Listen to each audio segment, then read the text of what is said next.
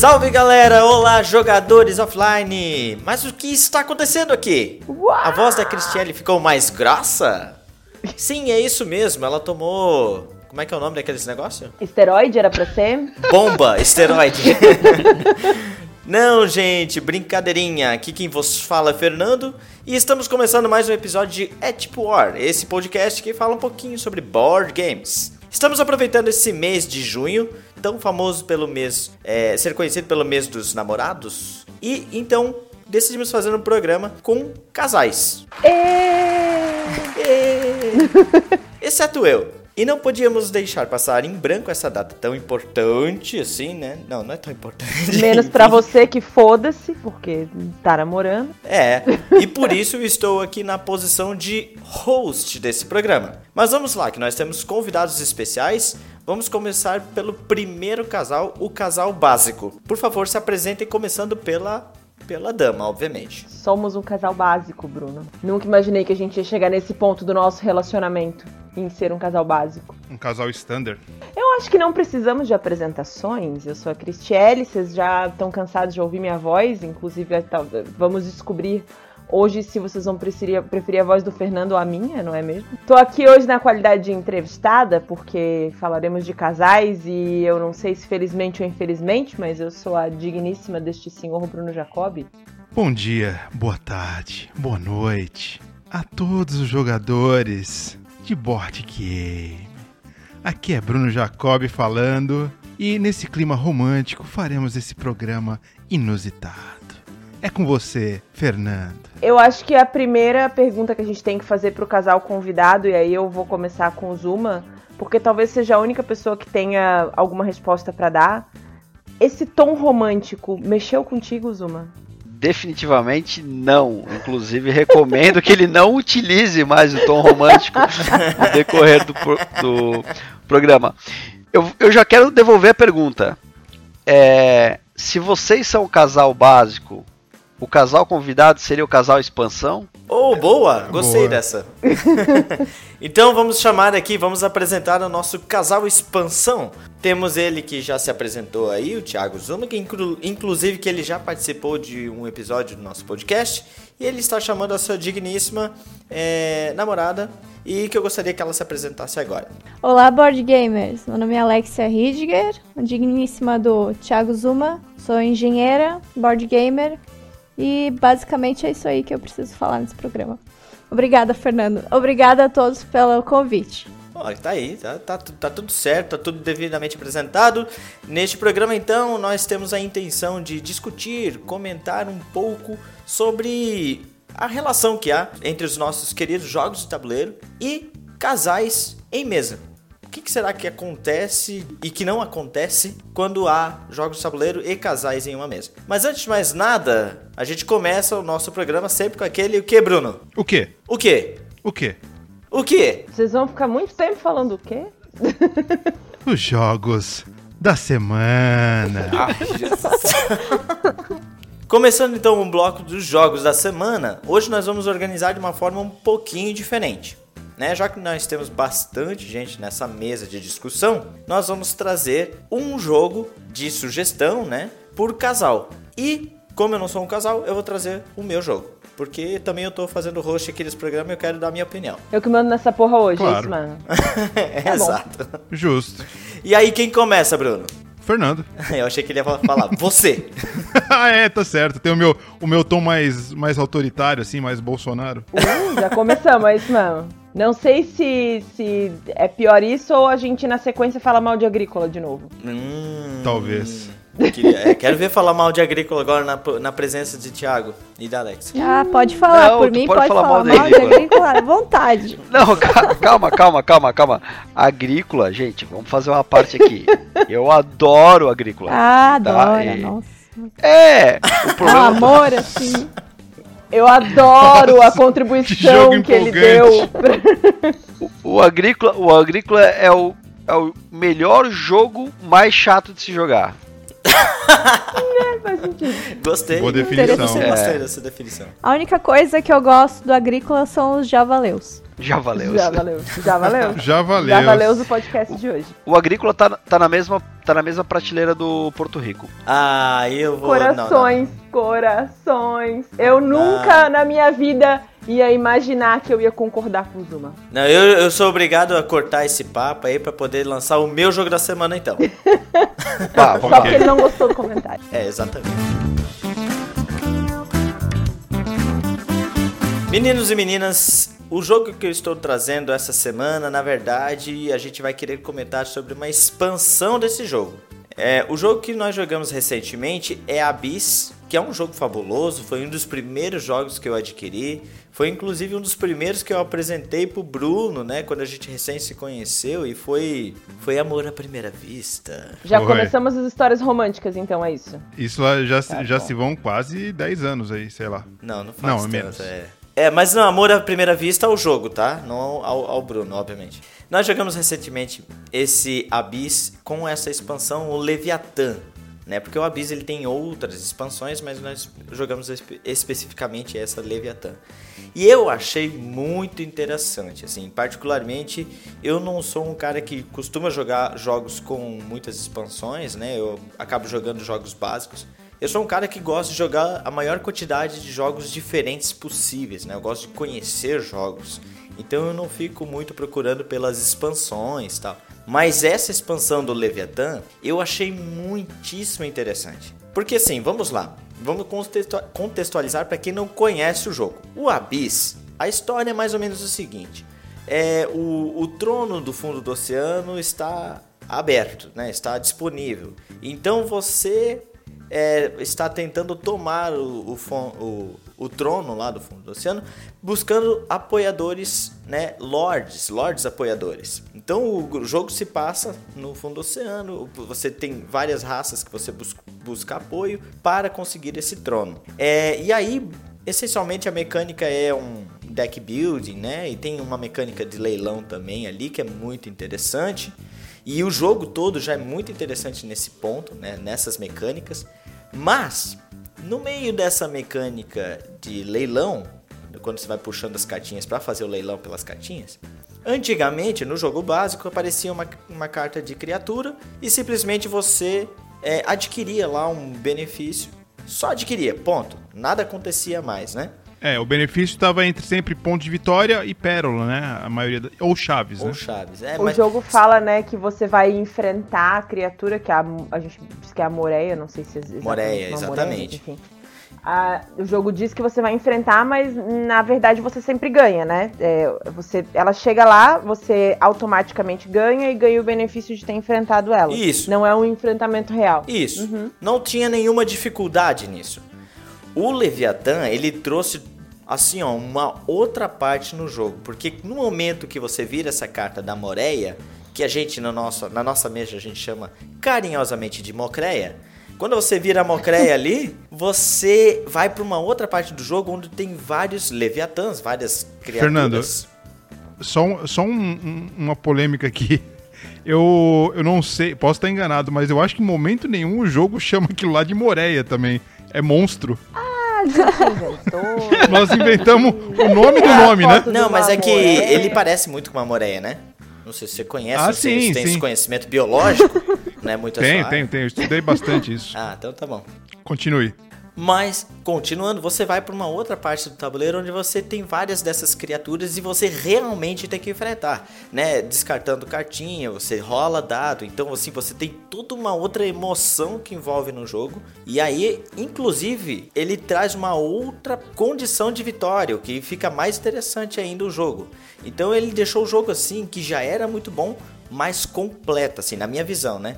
Ele deixou o jogo mais. Deu aquela. botou aquela cerejinha em cima do bolo, sabe? O que, que você acha. O que você pode acrescentar mais aí, Bruno? Você também que jogou junto comigo e teve essa primeira impressão aí. Bom, Abyss é, é um dos jogos que eu jogo há mais tempo, um dos jogos que eu mais gosto. Só que tendo isso posto, que faz, é um dos jogos que eu tenho mais experiência, né? Quando ele foi colocado essa expansão, eu não conhecia. Realmente pareceu um jogo novo pra mim.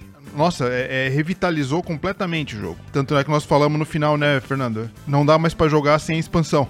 É verdade. Porque é uma expansão muito boa. E é aquela sensação, tipo, putz, vou ter que reaprender esse jogo. Porque tudo que eu sabia ali, aquele caminho para tentar as vitórias nesse jogo, não cabe mais nesse, nesse, nesse sistema. Porque antigamente aparecia o, o, monstrinho lá, era só festa, né? Ah, pega a pérola, pega ponto de vitória. Aí quando o baralho vai acabando, você fica pegando um monte de, de, de monstrinho, porque ia dando dois, é, duas peças de vitória, que dava sempre é, entre 4 e 7 pontos, né? Mais ou menos. E isso não dá mais para fazer. Você tem que ter um planejamento para enfrentar o um monstro se ele aparecer mesmo. E isso ficou muito legal no jogo. Eu cheguei, vocês estavam na metade do jogo, eu só consegui ver um pouquinho dele acontecendo.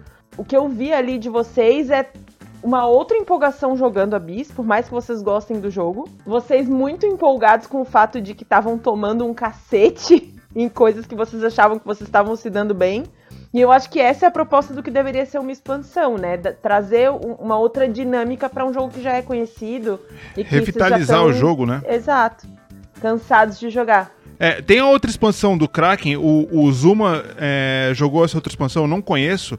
Ele falou que não é muito boa, a Alexia também jogou, né? Por relatos de vocês, não é muito boa, não é isso, Zuma? A gente jogou a expansão do Kraken, a gente jogou apenas uma vez. No caso, acho que foram até duas partidas, mas foi só um dia que nós utilizamos, que a gente estava na extinta Tabulândia, que era uma loja de board games aqui em Blumenau, então a gente utilizou a expansão que estava ali no, nos jogos que a loja oferecia e nós não gostamos em primeiro momento, tá? A gente achou que ela trouxe, que ela foi uma expansão meio que feita a toque de caixa, tá? Ela traz o que? Ela traz novas cartas de lords que são os contrabandistas. Então, aparentemente parece legal porque ela aumenta a quantidade e diversidade de lords e ela traz também uma nova, um novo perfil de aliados, que também são os contrabandistas.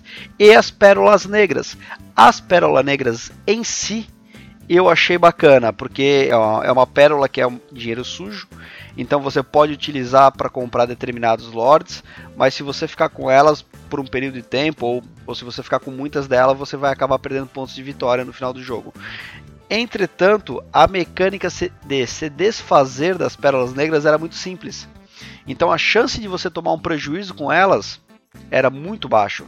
Então, assim, não valia a pena você ser incorruptível no jogo, você, valia a pena você fazer o uso das pérolas negras. E aí eu acho que esse trade-off foi, foi mal balanceado, tá? Mas, assim, isso é, um, isso é um posicionamento de quem jogou pouco a expansão. Mas em primeiro momento a gente não gostou da expansão Kraken, achou que foi mais um caça-níquel, ela foi lançada logo em 2015, logo depois do jogo. E ao contrário do que vocês têm falado da expansão Leviathan. E eu acho que isso é legal deixar claro para os ouvintes. Existem duas expansões do Abyss. E a que a gente está falando hoje é do Leviathan. A do Kraken, pelo menos a, a primeiro momento, eu não recomendaria. Outra coisa que essa expansão faz é ampliar o número de jogadores, é isso? Isso, cabe cinco pessoas. Aí é isso fenomenal, né? Quando, né? quando aumenta é. o número de, quando aumenta o número de jogadores, eu particularmente fico extremamente feliz. É, aí tem meu tem meu, meus parabéns. Quando aumenta eh, para o número de jogadores, realmente me deixa esfuziante. Informação rápida: Abyss foi lançado em 2014, a expansão Kraken em 2015. E o Leviatã? Leviatã 2018. Aí, ó. Para os ouvintes que não entenderam, assim como eu, esfuziante é muito alegre, vivaz e comunicativo. É uma linguagem do, do, do, pessoal que nasceu na década de 70. Muito rebuscada. Então, não, vamos lá então. Escutamos aqui nossas discussões sobre a Bisa e vamos trazer o jogo do casal Alex e Zuma. Qual é então o jogo da semana que vocês vão trazer para nós e sobre o que, que é? Fala um pouquinho sobre esse jogo. Então, o jogo que a gente vai trazer é The Godfather, Império Corleone. É um jogo muito divertido, principalmente para quem tá começando, porque ele envolve muitas mecânicas diferentes, só que de uma maneira bem fácil, bem leve de tocar ao longo do jogo. Ele é principalmente uma locação de trabalhadores, né? É até cinco pessoas. Cada um controla uma família de mafiosos em Nova York, que tem os membros de família e tem os capangas. Então, Na principal fase do jogo, você extorque negócios, coleta dinheiro, resolve objetivos, que são os trabalhos, e mata os coleguinhas, que é a parte mais divertida, na minha opinião, desse jogo. O jogo dava pra chamar Rio de Janeiro também, né? Você não tem lugar de fala pra falar isso, Bruno Jacob. Eu gostei que ela disse que é um jogo leve, mas envolve extorquir, matar, né, drogas, bebidas. Pra vocês não é leve? Super tranquilo, eu acho. Faz parte do dia a dia. Jogar o corpo no rio, coisa Guar- Guardar guar- dinheiro em guardar maleta. dinheiro em maleta. Isso é uma coisa muito legal porque o Eric Lang ele encontra um jeito de te introduzir drogas que vão ficando mais pesadas, né? Já que a gente tá falando disso. Isso. Tu começa com. tu- ah, eu preciso mostrar o- um jogo que tenha essa dinâmica de dominar território, matar os amiguinhos e tal. Aí eu apresento Godfather e aí depois eu vou subindo de nível, assim. Ele conseguiu criar essa linha, né? Isso é muito legal. Sim, ele tem muitas miniaturas, também é algo que chama atenção, né? O jogo é bem bonito. As maletinhas que guardam dinheiro são sensacionais também. Tem uma mecânica de leilão, inclusive, que você esconde o dinheiro que você quer apostar nos aliados, que é uma fase do jogo de compra. Outra mecânica, controle de influ- e influência diária, é uma mecânica muito interessante, né? Que você usa, utiliza os membros de família, os capangas. Quem tiver mais membros de família numa determinada área começa a controlar ela e aí começa a ganhar incomings passivos, né? E aí você consegue desenvolver, é, realizar mais trabalhos. O Eric Lang, quando você senta num board game clássico do, do Eric Lang, você sabe que quem é o autor, sabe? Porque ele é muito característico, ele sempre utiliza cartas de alguma maneira. Né? Nesse jogo a gente utiliza as cartas para fazer os trabalhos e para comprar aliados. Mas no Blood Rage, por exemplo, é um deck building, onde a gente faz um draft e utiliza as cartas como né, é, formas de batalhar. No Rising Sun, as cartas já são através de draft também, mas você já utiliza como recurso para te auxiliar é, a ganhar pontos e ganhar mais coisas no jogo, não necessariamente na batalha.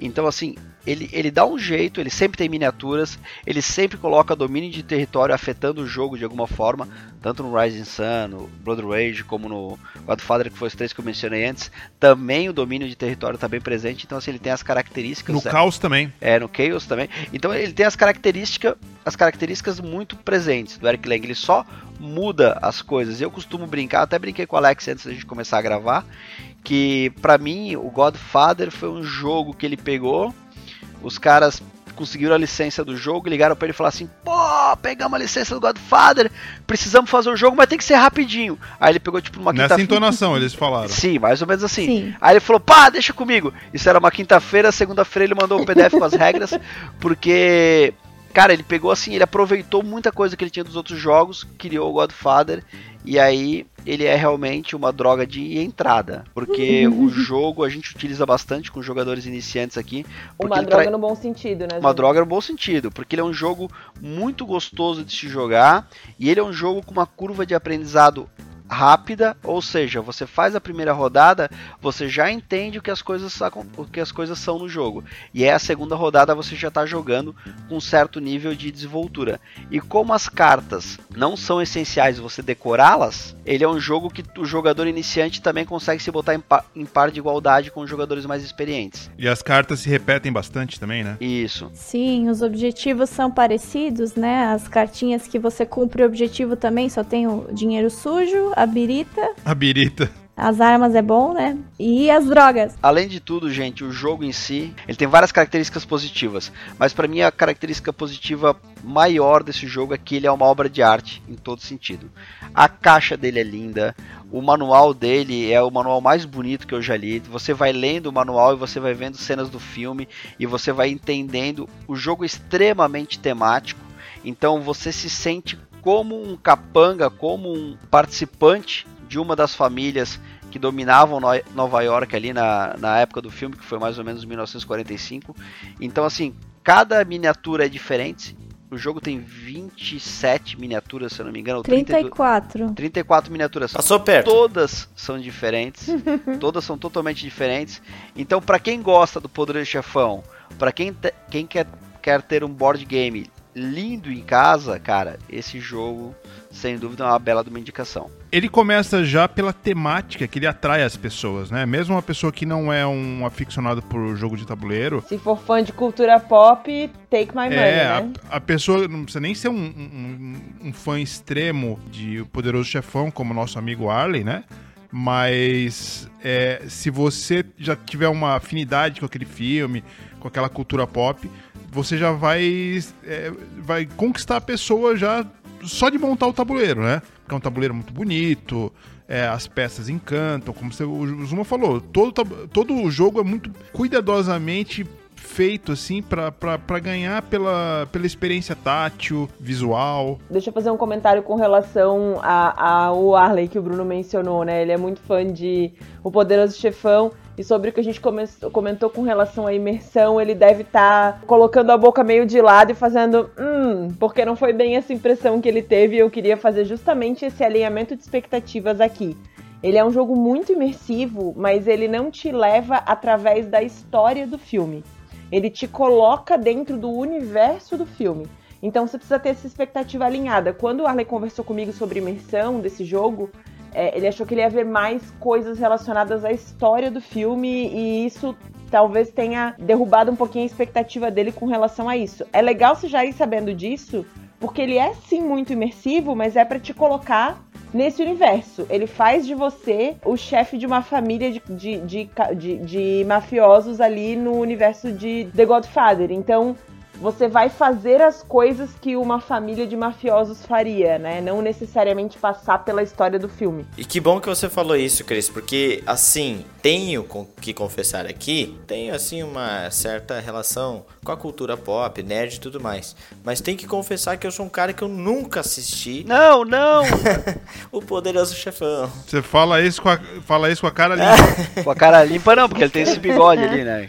É. Mas então, apesar de nunca ter assistido o filme, eu joguei esse jogo uma vez e adorei jogar ele, justamente porque ele traz esse clima que não necessariamente, se você não, não, não viu o filme, você não vai saber o que, que é. Não, é aquele clima de, de máfia mesmo, né? E a, a locação ali da, de Nova York, então é muito legal você. Ele tem uma temática muito boa mesmo. Então, o, o Bruno falou: ah, o cara que não é muito fã de board game vai gostar pela temática, o cara que não é fã do do Poderoso Chefão vai gostar pelo board game também. Então é um jogo que completa as duas partes, assim. É, inclusive eu, desculpa, Zuma, eu também nunca vi Poderoso Chefão. e eu não sei. Uh, agora vai ter. Vai ter. Vai... Ih, agora é o problema. não me bate. E- Eu não sei se o pior, o Zuma receber esta revelação, ou ele talvez já saber e não ter cumprido o papel de bom namorado e de ter apresentado isso pra ela, de ter convencido ela a tomar esta decisão importante, entendeu? Eu- Eu já tentei várias vezes, tá, gente? A Alexa não vai, ela não vai mentir, ela vai, ela vai admitir que eu já tentei várias vezes, mas eu não consigo fazer a, a o conversão do, do lead, porque ela sempre dá uma desculpa, né? Mas, cara, o que eu posso dizer? Eu posso dizer que tá nos planos tentar, porque eu- quero ver o filme de novo, então não tem por que não ver o filme novamente com ela. Mas assim, ela, isso é importante. Ela nunca viu o Poderoso Chefão. É, a Alexa deve ter uns 10, umas 10, uns 10 jogos seguidos com vitória no Poderoso Chefão. É absurdo. Tipo, a gente não consegue ganhar dela no Godfather. A gente tenta, vai tentando estratégia diferente, tentando outra, e ela sempre ganha, mudando e adaptando o jogo. Ele tem esse ponto positivo, que aparentemente, é, ela até comentou com a gente, que toda vez ela faz um negócio diferente e ela consegue vencer o jogo. não sei, é um fenômeno que acontece. Talvez eu fico muito empolgada com o Rio Alexia, de Hudson ali repente, se tu assistir o filme, tu começa a perder, entendeu? Fico preocupada. Para, Cris! Ajuda, não é atrapalha! Verdade. Vamos então dessa para uma melhor. Olha aí a minha piadinha com mortes e tudo mais. Tudo. Ah, ah.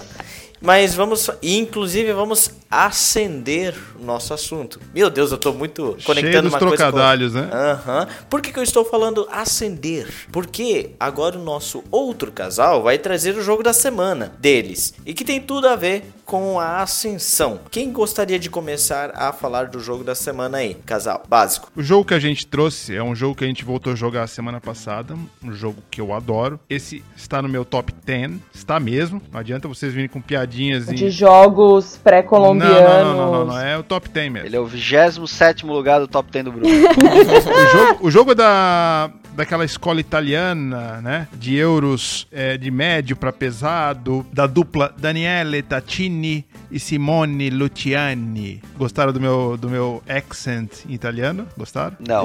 Não.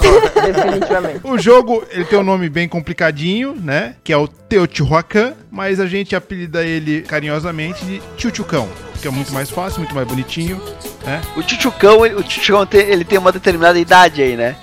Quem viu o Tchutchucão mesmo, quem lembra do Tchutchucão. É datado, ele é tem uma piada datada. É. Pois é, é. anos 90 pra trás, né? É, eu já era adulto já, né? No Chuchucão. Ah, tu, tu já era adulto na, no Godfather, né, Bruno? Na- Na época.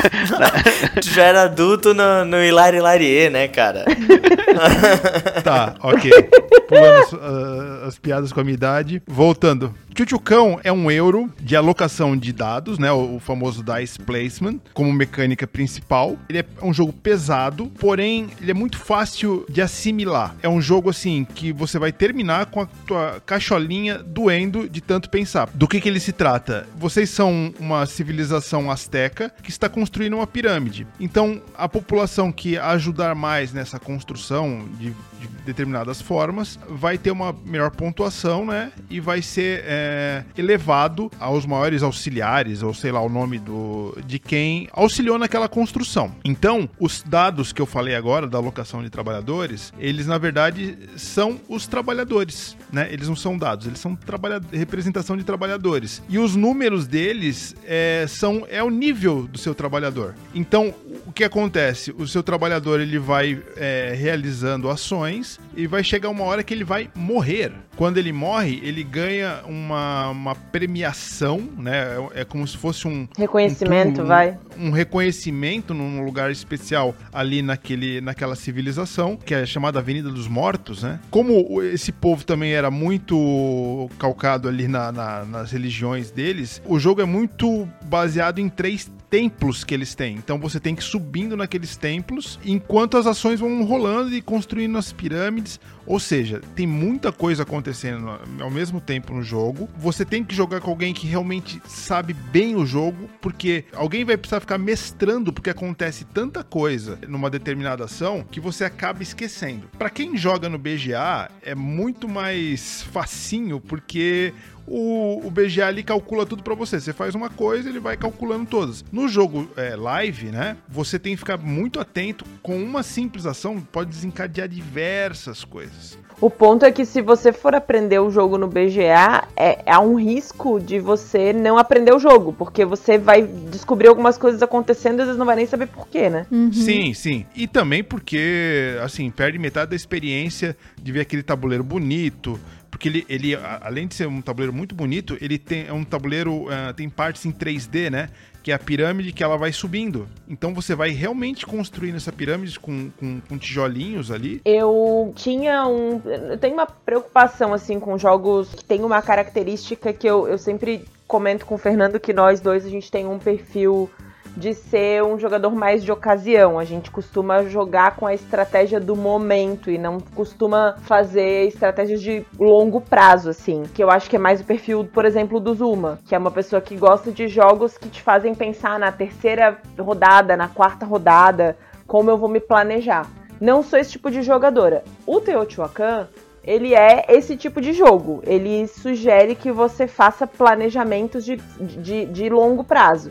Você saiba o que você está fazendo agora e que impacto isso vai ter na sua rodada daqui três jogadas, por exemplo, né? Só que mesmo assim, esse é um jogo que, por conta da simplicidade da mecânica, eu não sinto que esse jogo me frita muito o cérebro, assim. Eu, eu brinco que o Tolkien, por exemplo, é um jogo que a sensação que eu tenho jogando ele é que ele me engole, assim. Eu, eu, eu perco pro jogo, eu não consigo acompanhar tudo que tá acontecendo ali ao mesmo tempo, porque eu não consigo calcular a estratégia de longo prazo dele. É engraçado, Cris, porque pra mim é exatamente o contrário. Pra mim o Tolkien é mais fácil, não sei, minha cabeça de engenheira, que eu consigo ver o que, que vai acontecer daqui a três, quatro rodadas, porque tem a rodinha ali que me ajuda, né? Mas os dados do Teotihuacan, que eu finjo que a outra pessoa tem um tio chamado Akan pra lembrar do nome. Então, teu tio Akan. No Teotihuacan eu não consigo colocar tudo que vai desencadear na minha cabeça. Então, pra mim, frita muito mais o cérebro o Teotihuacan. É engraçado que o Godfather eu não perco, mas o Teotihuacan, assim, ó, é muito difícil eu ganhar alguma partida. Eu nunca ganhei também, mas o Fernando ele vai precisar de um momento pra se recuperar do teu tio Eu tô rindo ainda, cara. não dá Ô, conseguindo. tio tio Akan ali! Teu tio Akan. É, vocês sabem, vocês estão. A Alexa tá fazendo revelações, né? Embora o Godfather não tenha sido uma revelação que ela não tenha visto, eu já tinha, eu já sabia disso. Mas eu não sabia que ela tinha decorado o nome do jogo assim. E, cara, ele teria me ajudado muito, porque até hoje, como eu aprendi o nome desse, desse jogo como Chuchucão, ele, quando eu lembro quando o Bruno comprou, na verdade acho que eles ganharam até numa, numa rifa, né? No, Ganhamos numa rifa. quando eles falaram, meu, nós vamos ganhar o Chuchucão, nós ganhamos o Chuchucão e tá vindo o Chuchucão. Eu não sabia o nome do jogo, eu só sabia que era Chuchucão. Aí depois eu fui jogar no B. Nunca depois- mais. Não, acabou, eu não sei falar até o Chuhakan. Não sei, não sei, não consigo. Pô, se, se falar é difícil, imagina escrever o negócio, então. É, então pra mim é só o Chuchucão, cara. E assim, a Cris acertou, é, eu, é o estilo de jogo que eu gosto. Por isso que eu digo que o Agrícola é um dos melhores jogos mais chatos de se jogar, porque no fundo eu gosto pra caramba do Agrícola. E eu vou fazer uma. uma eu vou conseguir botar Agrícola e Chuchucão no, na, na mesma frase. No É, mesmo exa- exemplo. Não, não exa- do exatamente. Ah, cara. Porque os dois jogos, eles têm a dinâmica da escassez. Ele é um jogo que você vai ter que andar, fazer dice placement, coletar recursos e com os recursos você vai executar as atividades no tabuleiro que vão te dar pontos, né? Seja subir na, seja subir os seus, os seus colaboradores, seja subir na, na trilha de, dos mortos, seja subir nas trilhas de, das deidades, independente. Porém, para utilizar cada espaço, para conseguir recurso, você tem que pagar. Os seus colaboradores custam dinheiro. E aí é cacau, né? O jogo determina pro cacau. Colaboradores. Colabo Não, é, é. colaborador.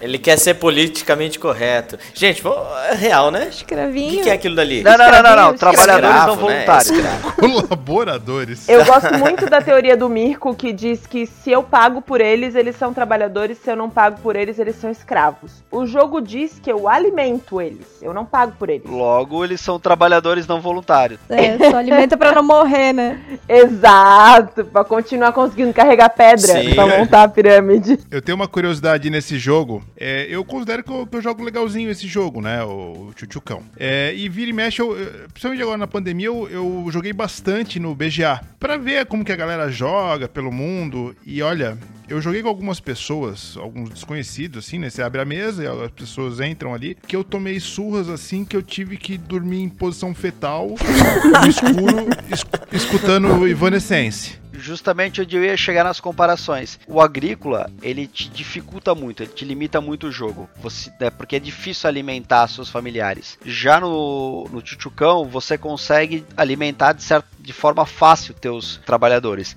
Entretanto, o cara que gerencia isso, faz essa administração de recursos de forma mais formidável, digamos assim, ele consegue, ele consegue dar uma surra facilmente nos outros jogadores, porque você consegue otimizar muito a questão dos recursos do jogo. E esse, do meu ponto de vista, é um dos pontos de atenção. Eu não vou dizer que isso é um problema do jogo, mas é um dos pontos de atenção quando você for pensar em jogar Chuchucão ou comprar esse jogo. O jogo ele tem pontos que eu considero extremamente positivos, como por exemplo é, o uso do 3D, né? Você montar, você exatamente cria a pirâmide, ele tem tipo um quebra-cabeça, vai montando as pecinhas, é, é muito bacana É lindão, né? o jogo tem a, a mecânica da ascensão que eu acho muito legal quando você vai desenvolvendo, você perde um trabalhador e depois você ganha outro, então é muito bacana essa questão. Porém, ele é um jogo que ao contrário do Godfather, como nós já falamos no começo, esse não, esse ele tem uma curva de aprendizado longa.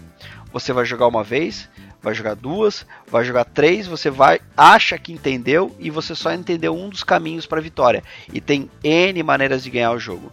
Então você vai precisar de bastante horas de mesa para você se considerar um jogador pleno, digamos assim, no, no, no Teotihuacan. Consegui falar, hein? Boa! Não usou a técnica, eu acho. Ah, é, fala teu tio Akan. Mas esse ponto aí de curva de aprendizado é fato, assim, não é um jogo para iniciantes, é legal você já jogar jogos de, de média e alta complexidade antes de jogar ele. Primeiro porque se você for aprender pelo manual, não é fácil. Se você for aprender com alguém te ajudando, te explicando e te fazendo lembrar, ainda assim você pode cometer erros, porque tem muitas coisas acontecendo ao mesmo tempo. E esse é justamente o tipo de jogo que quando você termina ele, você pensa: agora eu entendi e fiz tudo errado. E aí na segunda Exatamente. partida é que você vai jogar ele direito. Exato. Mas isso é uma coisa muito E boa. talvez faça tudo errado E de talvez novo. faça- Eu acho que é, a Alexia falou que também nunca ganhou esse jogo. Você nunca ganhar e conseguir elogiar o jogo, o melhor elogio, né? Porque de fato você reconhecer que o jogo é bom apesar de você apanhar pra ele toda vez. Exatamente. Outra coisa, Cris, a gente aprendeu esse jogo, no caso, quando digo a gente, digo eu, a Alex e também o alemão, que é do nosso grupo de jogos aqui em Blumenau. Nós aprendemos esse jogo no BGA, tá? Então a gente sofreu aquele problema que você falou, a gente, as coisas aconteciam, a gente não sabia por que que tava acontecendo. E a gente precisou de uns, sei lá, acho que uns 3, 4, jogar uns 2, 3 jogos, vendo sempre os vídeos. Cara, e E assim, vendo os vídeos, e mesmo assim, não entendendo o que, que tá desen- desencadeando o quê, por que, que eu ganhei esse bônus, da onde que veio isso. É, e, e cada vídeo de explicação dele tem, sei lá, 45 minutos, uma hora, não tem como explicar rápido esse jogo. Então, assim, é um jogo mais indicado para hard players. E se você gosta, cara, pode abraçar sem medo, porque o Chuchucão é bem legal. Cara, e essa é a beleza de um jogo, né? Quando você, em cada partida, você vê algo novo que você ainda não explorou. Poucos board games você pode dizer que o teu jogo pode mudar completamente, assim, de uma partida pra outra. Da minha partida pra segunda, meu Deus, foi uma evolução tremenda, assim. Muito bem, então acho que a gente também já conseguiu esgotar esse jogo, esse joguinho bacana que é o teu tio Akan, certo? Teu tio, O Akan. Fernando gostou da dica. Você, adorei, só vou chamar assim. Não, o Fernando vai estar tomando banho e. Teu tio Akan. Teu tio Akan. Aí vai estar fazendo café. Teu tio Akan. Mas gente, então vamos, vamos mover pra frente? Dá um move. Então, meninos e meninas, eu quero sugerir pra vocês uma coisa que eu inventei agora, da minha cabeça. Nenhum convidado está esperando disso. Inclusive o nosso casal básico. Uh, Vamos lá. Porque aí houve um problema técnico aí com o nosso joguinho do convidado, que o Bruno sempre é responsável pelo esse jogo do convidado. E para suprir essa, essa necessidade, vou improvisar aqui pra vocês. Olha! Olha! Ai, que Olha! medo. Realmente, realmente não estava combinado. Não, nada combinado, mas aqui a gente se vira nos 30, bicho! Esta fera. Esta fera, bicho! Porra, meu!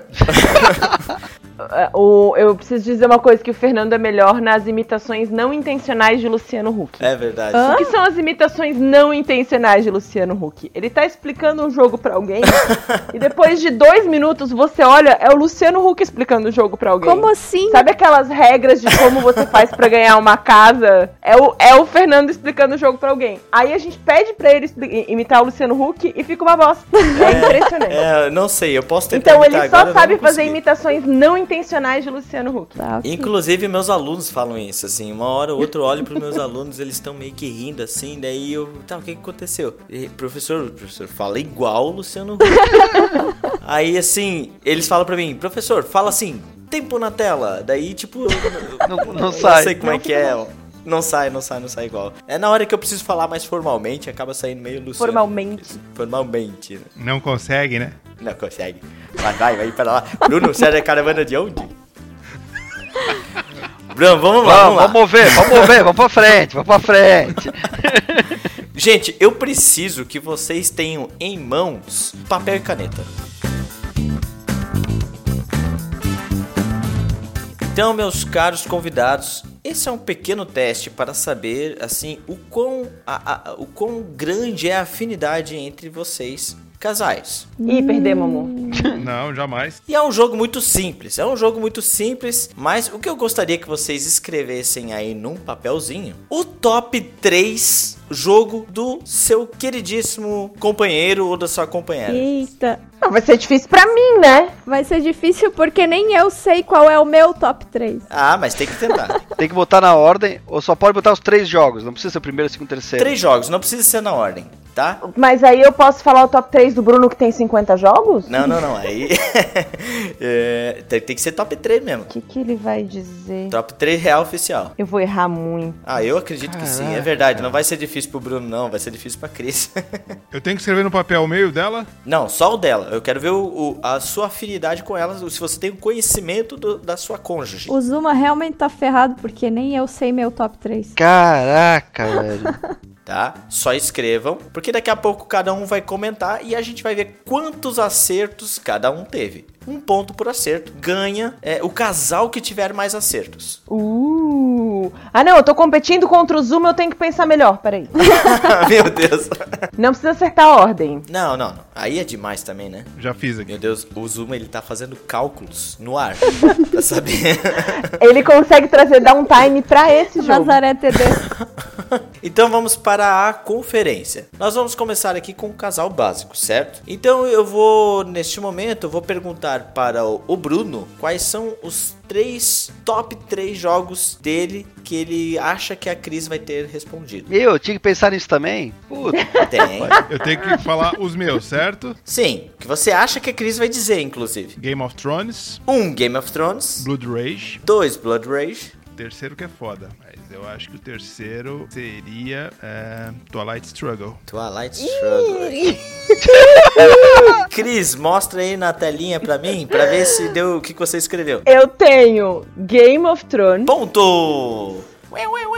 Western Legends, que Western não tem Legends, nada a ver, só. e Nossa. tenho Great Western Trail. Great Western Trail. Então, nesse momento, temos aí apenas um ponto para o casal básico. Um ponto. Mas a gente tem mais chances, porque de repente Tem, o Bruno claro, acertou os claro. meus. O Bruno já escreveu, certo? Não, é Bruno, mãos para o alto. Já, já escrevi. E a Cris agora vai citar aí os três jogos que você acha que são top 3 do Bruno. Eu quero ver essa tarefa aí. Que- é, eu vou, eu vou dizer os três meus que eu acho que ele disse, né? É. Game of Thrones, Uhum, Wingspan uhum. e XCOM. Hum, vamos ver isso na tela, Bruno. Game of Thrones, Game of Thrones, ponto. Blood Rage. Blood Rage não foi. Ué, ué, ué, ué. Great Western Trail. Olha só.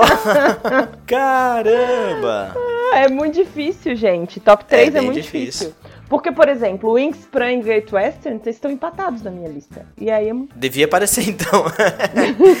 Mas de qualquer maneira, foi uma boa pontuação, não foi? Não, não foi tanto assim. Mas Não, foi ruim. Dois pontos só, né? Isso? dois pontinhos para o casal básico. Pode ser que o outro casal seja pior ainda, então vamos ver. Não duvide. Não, Incapacidade.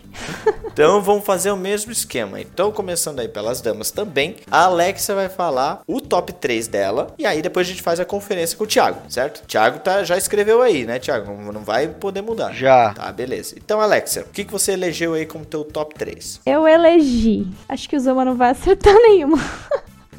Eu elegi Scythe, Scythe, GOT e Blood Rage. Game of Thrones e Blood Rage. Vamos lá, Thiago. Quero ver isso aí na tela. Ih, pela cara. Ele tá pela com cara de derrota. Ele tá, tá com Tá cara. com eu, cara eu de que tenho não acertou esperança. bosta nenhuma. Godfather. Apagou tudo. Ai, ai, ai, calma aí, calma aí. Pagou tudo. Não, mas, mas eu não vou mentir, eu não vou mentir. Foi Godfather. Aí o jogo que eu lembrei o nome em cima da hora, Euforia. Ah, eu ia, eu ia, eu ia falar isso. Nunca joguei. E o terceiro eu botei Burgundy, porque é um jogo Putz, que é um sempre baita se diverte É, não joga. tá fora. Realmente pode fazer parte do meu top 3 também, mas já falei. Godfather acertei, pelo menos não. Não. Por enquanto, zero pontos para o casal convidado. Olha só. Tá, o destino da família Faz tá nas mãos da Alex. Tamo ganhando. Mas vamos lá, temos chance ainda porque agora o Thiago vai falar o top 3 dele, mas pode ganhar ainda, porque há uma esperança, né? Quem sabe o parte engenheiro do casal salva. Então é, o Thiago vai falar aí a- o top 3 dele e a gente vai conferir se a Alexa conhece alguma coisa aí, tem alguma afinidade a respeito do Thiago. Game of Thrones, Game of Thrones 1, Blood Rage, Blood Rage 2, Gaia. Projeto Gaia. Meu Deus do céu. Três pontos Não é nós. possível. Cara, como eu sou previsível. Meu, parabéns para o casal. Acertou os Meu três, Deus. cara. Levando o casal nas costas. Palminhas para o casal Palminhas. convidado. Palminhas para a Alexia, né? O Zuma não merece. Errou todos. Não, gostei, é eu que palma, eu sou não. confusa com os meus jogos favoritos. Eu acho que a gente tinha que mudar o apelido do Thiago pra Thiago Mochila, porque ele foi carregado nesse jogo aí. Foi, foi Thiago, o épico, jogo. ou mochila, pode ganhar vários. Thi- Thiago Mochila Épica. Exato. ah, gente, depois dessa, eu acho que a gente pode passar pro tema principal.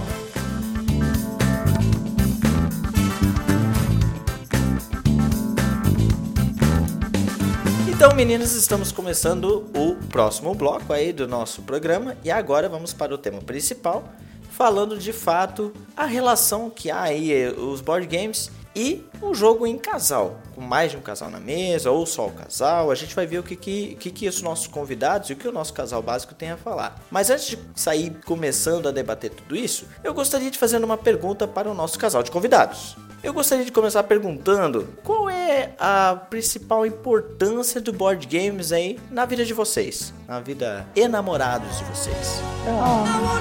Sobe a música já, né? Então, Fernando, eu tenho uma aqui pra falar. É, eu ia encaixar ela lá nas histórias divertidas, já adiantando um pouquinho a pauta, que nós vamos falar mais pra frente. Mas, cara, é um- uma, uma história que eu acho que é um orgulho nosso aqui, quando eu digo nosso, meio da Alexia, porque nós nos conhecemos efetivamente em uma mesa de board game. Oh. É, Oh. é, Oh. existe um evento, quer dizer, esses eventos que acontecem uma vez, depois para, depois volta, aí um corajoso vai lá, abraça, faz de graça de novo, e assim vai, que é o Vale do Ludo aqui em Blumenau. E o Vale do Ludo é um evento nerd, né, master, assim, ele tem Magic, tem RPG, tem board game, tem cosplay, é, game, enfim, tudo. E aí ah, eu fui um dia de ressaca, eu tava de ressaca. assim, Importante falar isso, ressaltar isso. era né? um sábado. Era um sábado, gente, eu tava solteiro. No sábado era ali meio-dia, eu tava com ressaca. E aí a gente foi jogar. E eu e o alemão fomos. A gente tinha só duas horas pra jogar. Porque às duas horas nós tínhamos uma gincana interna da Coringas, nossa equipe de gincana aqui de Blumenau. E nessas duas horas a gente tinha lá que experimentar todos os jogos e jogar tudo que a gente podia. E aí a gente ficou andando pelo evento e pá, a gente viu Seven Wonders. E olha só pra vocês verem quanto tempo isso faz, foi 2017 na verdade, mas como a gente não conhecia ainda o mundo dos board games. Porque o Seven Wonders era um jogo que a gente tava estudando, lendo sobre, né, cara? É um jogo extremamente clássico. E aí pedimos pra jogar Seven Wonders e pra montar uma mesa que não fosse só de duas pessoas, o carinha lá da organização chamou mais duas outras pessoas. E nessas duas pessoas tinha um menino e a Alexia.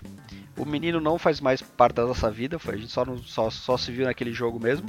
Mas a Alexia, enfim, a gente se conheceu ali e, e começamos a namorar logo depois, depois de alguns vários, vários dias e muito tempo de WhatsApp, a gente começou a sair.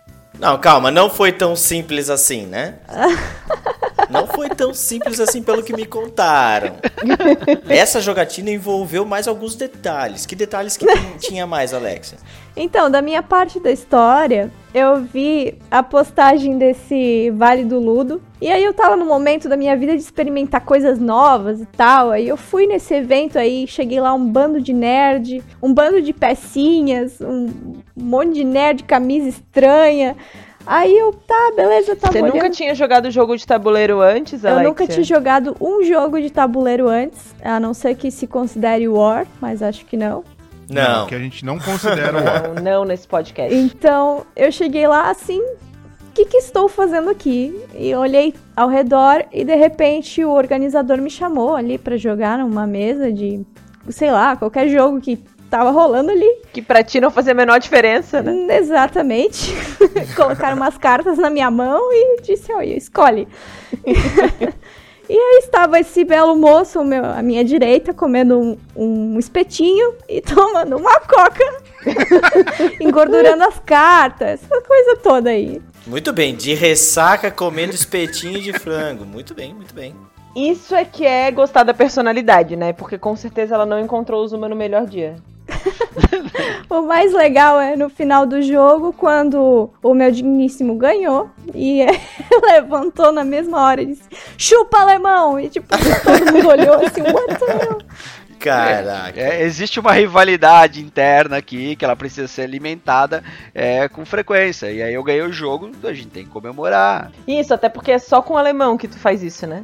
É, não, não são, são poucas pessoas que têm esse privilégio de, de receber comemorações mais efusivas. Cara, mas eu fico imaginando a, a- o, o Zuma levantando, gritando chupa alemão, e daí nos olhos da Alexa aqui todo aquele floreio em volta, ele segurando um espetinho de. Pensando quanta testosterona nesse homem másculo. Não, realmente naquele momento eu só fiquei assustada mesmo. Não foi. Não foi por aí que aconteceu o Love, não. Aí o Zuma tirou Você uma... queria, queria conhecer coisas novas e diferentes, né? Tá aí, ó, conheceu. objetivo conquistado. Como é que depois de tudo isso o Zuma conseguiu limpar a imagem dele? Porque Então, aí durante o jogo ele foi tirar uma foto da mesa, assim, um selfie. Não sei porquê, coisa de velho, né? Vamos tirar uma foto aqui desse evento que estamos fazendo. tu tirou essa, essa foto por que motivo? Conta aí. Então, eu tava solteiro na época. Eu acho que isso é bem importante a gente frisar. e a pessoa solteira, ela, ela precisa adubar algumas coisas, entendeu? E o Instagram é uma delas. Então, cara, foto pro Instagram, certo? E eu marquei. sou- sou- eu sou um cara social, eu sou uma pessoa social. Então eu marquei todo mundo tava na mesa. Pedi o Instagram de cada um e marquei todo mundo tava na Com mesa. certeza o celular também Ah. ficou gorduroso com a, com a mão da coxinha que tava comendo. Exatamente. E aí à tarde eu tava lá na gincana interna, eu olhei pra foto de novo, olhei ele falei, nossa, essa menina aqui ela jogou tão bem e tal. E, e, sabe? E aí eu mandei uma mensagem pra ela.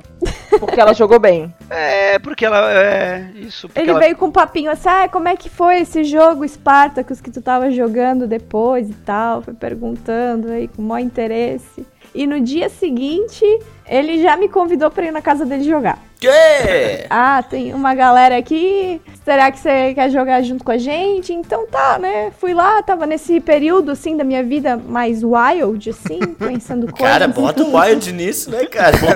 Conheceu o cara um dia antes com um espetinho de coxinha e Coca-Cola. Exatamente. Chupa lemão! Calma aí, calma aí, galera, calma aí. Era um evento nerd, tá? Ela conheceu um cara nerd, com um espetinho, uma Coca-Cola na mão, que convidou ela pra jogar um board Faz game. todo sentido. Eu não convidei ela pra ver Netflix lá em casa. É, tá bom, tá bom. Você pensa assim, quem que é o cara de 30 anos que vai no sábado à tarde comer coxinha e empurrar peça? É, não- Uma mesa. esse cara certamente não pega ninguém, tá tudo certo. É, verdade. Tô segura. Tá Justo. Não, não oferece risco, é um, né? é um evento seguro pra eu ir. Não oferece risco. Um cara com 30 anos comendo coxinha numa mesa. Era espetinho, Bruno, era ressaca em- espetinho. Espetinho, espetinho. Eu vou lá comer um, comer uma traquinha e tomar um todinho, né? Vamos lá.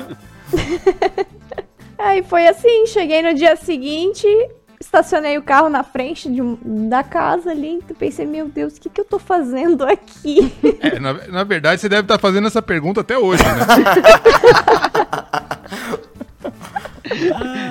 Toda, só, só pra, só pra é, tematizar, a gente hoje mora juntos, né? E toda vez que ela para o carro na garagem do, do estacionamento, ela, ela bota a mão no a volante, bate a mesma. cabeça e fala: O que, que eu tô fazendo aqui? que eu fiz na minha vida. Mas o dia que vocês. é, o dia seguinte que vocês foram jogar, a Alex era a única pessoa nova? Tinha mais gente? Como é que foi esse, esse rolê aí que. Essa roubada em que você meteu a Alex Zuma? Aí então, Cris, na verdade, é agora que vem o, o gatilho, né? Porque assim, é, o mundo dos board. Todo mundo que joga board game sabe que a comunidade do board game, em teoria, e eu acho que na prática, 95%, ela não é tóxica. É uma comunidade que aceita muito bem novos jogadores, ao contrário, por exemplo, dos jogos online. Nós aceitamos os jogadores muito bem e nós tentamos cada vez, onde a gente vai, angariar novos jogadores. E cara, É o desespero, né? é, De querer ter gente pra jogar. Exatamente. De É. manter, A esse, gente se submete a cada coisa. manter esse hobby vivo aí, né? aí, nesse caso, cara, o negócio combinou, né? Tipo, eu realmente. Eu, eu realmente. Ó, falar a verdade, gente. Eu realmente estava interessado no jogo que ela jogou depois do Spartacus, porque a hora que acabou a mesa Seven Wonders, a gente teve que ir pra gincana interna da Coringas e ela ficou para jogar Spartacus. E a gente tava de olho nesse jogo, a gente não ficou porque ele demora muito tempo.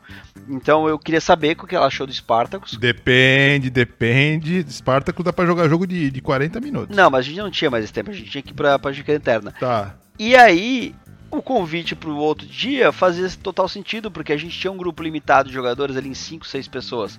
Cara, mais uma pessoa ia ser muito bem-vinda. Tanto é que a gente demorou, sei lá, dia 8 de abril para dia 21 de abril, a gente demorou é, 10, 13 dias para ficar. Duas semanas. Ah, muito bem, eu gosto, eu gosto dessas histórias, eu gosto disso. Então, conhecemos um pouquinho mais sobre o nosso casal convidado. Olha aí o Luciano Huck aparecendo. Um pouquinho mais do nosso casal convidado. Meu e Deus, agora... é verdade. é igual. Ele fica sem jeito, ele fica coçando a barba. só consegue sem querer, é impressionante. Ai, caraca. Desculpa, Fernanda, eu não quis te desconcertar. Não, não mas é Segue. é verdade, é verdade. Bom, meninos e meninas, tem uma outra pergunta também que eu acho que é bem relevante, né? Pra gente começar o nosso tema aí, a gente já apresentou, vocês falaram aí de jogar numa mesa, vocês estavam jogando com outras pessoas, com o alemão, hashtag chupa alemão. Nós vamos hashtag falar efetivamente do que que, do que que muda. Eu quero saber agora uh, dos nossos casais aí, que, que muda quando a gente tem uma mesa e nessa mesa está presente um casal? Né? O que, que a gente pode observar de mudança com respeito ao casal e depois aos outros jogadores. Eu acho que se esse casal nunca jogou junto, fica uma coisa de expectativa, assim, que pode ser que esse casal decida que por conta da dinâmica amorzinho e que eles têm, que eles são muito cúmplices, que eles vão esquecer os próprios jogos e um ajudar o outro a vencer o tempo inteiro. Eu faço tudo para favorecer o meu parceiro. Não sejam esse casal, porque é um saco jogar com esse casal é, que, que se ajuda em tempo integral. É, não vão mais ser convidados. É, nunca mais na vida. No meu caso e no Bruno, somos conhecidos como Sr. e Sra. Smith, porque a gente se destrói, quer se matar, e a gente des, é, resolve todas as desavenças da vida no jogo de tabuleiro, entendeu? Mas depois tá tudo tranquilo. Tá, tá tudo ótimo. Ah, ótimo. Sobre o casal jogando. tá tudo. Tá tudo ótimo. É, ela não me perdoa em algumas jogadas de Game of Thrones até hoje. Faz uns 8, ah, 9 normal. anos. Acho que a dinâmica do casal ali na mesa do, do jogo de tabuleiro interfere no jogo de todo mundo, independente de qual vai ser, sabe? Se é um casal que quer se ajudar demais, vai atrapalhar o jogo. Se é um casal que também briga demais na mesa, vai atrapalhar o jogo. Essa dinâmica, eu acho que também é um ponto para as pessoas que estão de fora, porque você nunca sabe assim, né? Várias vezes quando as pessoas me viam, não me conheciam e o Bruno jogava e eu ia jogar na mesa, as pessoas ficavam: "Ah, não, mas agora o Bruno vai ajudar a Cris", ou "Ah, a Cris vai dar suporte pro Bruno". E aí as pessoas tomavam decisões baseadas no que elas achavam que a gente ia fazer por ser um casal, sabe? É, o jogo é individual, né? A pessoa que tá jogando tá jogando por si. Eu acho que a gente tem vários a gente tem vários exemplos de tipos de casais. É muito engraçado. Tem um casal específico que o cara quer ajudar a menina o tempo inteiro e diz assim: não, não faz assim, faz assado. E ela é muito melhor jogadora que ele. Então ela, ele só atrapalha as jogadas. assim. Ele quer ajudar e atrapalha. Aí a gente tem um outro casal que a menina ela fala sobre as jogadas, mas não no intuito de ajudar, daí é no intuito de criticar. E diz: Meu Deus, que jogada idiota que tu fez. Ela não faz isso com ninguém, só com ele. é, não, não, Alexa lembrou bem. Tem aquele casal ali que um fica espetando o outro. Talvez o relacionamento já não tá aquele, aquela mil maravilha. Nossa, e isso vai pra mesa, né? Isso vai pra mesa. E, oh, porra, você é burro mesmo, hein? né? Aí tu, a mesa inteira fica aquela coisa sem graça, assim, olhando e tal o, o, o, board game acaba canalizando um monte de sentimentos que tem dentro de um relacionamento que é, é bem, bem legal de se analisar. Esse é um ponto bem importante, porque eu acho. É, essa frase do Bruno de o board game é, canaliza coisas, é muito verdade, assim. Uhum. E é legal que as pessoas tenham isso em mente, os, especialmente os casais, porque as pessoas não têm nada a ver com isso, coitadas delas, né? Mas os casais tenham isso em mente quando vão jogar jogo de tabuleiro, porque se, por exemplo, é um casal que tem ciúme um do outro e precisa interagir muito com outros adversários, você vai precisar lidar com isso. Se é um casal que briga muito, você vai precisar lidar com um jogo que fomenta intriga. Tudo isso se canaliza no jogo, assim, né? Assim como também os laços se canalizam é, é, no que a gente se aproxima, né? De ah, você ficar feliz pela vitória do outro, ou você admirar a capacidade do outro de fazer uma jogada que você não tinha pensado. É, acho que tudo fica maior e, e, e, bota uma lente de aumento sobre a pessoa que, que tá do seu lado, assim, né? Você acaba conhecendo um pouco mais sobre ela em um lugar que não é necessariamente aquela bolha do casal. Você descobre um pouco mais sobre o seu parceiro, independente do que é aquele momento lá em que estão só os dois, eu acho. Assim, a gente já conhece bastante o casal básico, né? A gente já comentou várias vezes aqui uh, o quão a, a, o Bruno e a Cris se tratam em uma mesa, em um jogo, eles são bem competitivos. Eu não sou, não, é a Cris que é. É, tá bom. Não, você não é competitivo, você só quer ferrar a minha vida. Mas eu queria ouvir um pouquinho do Thiago.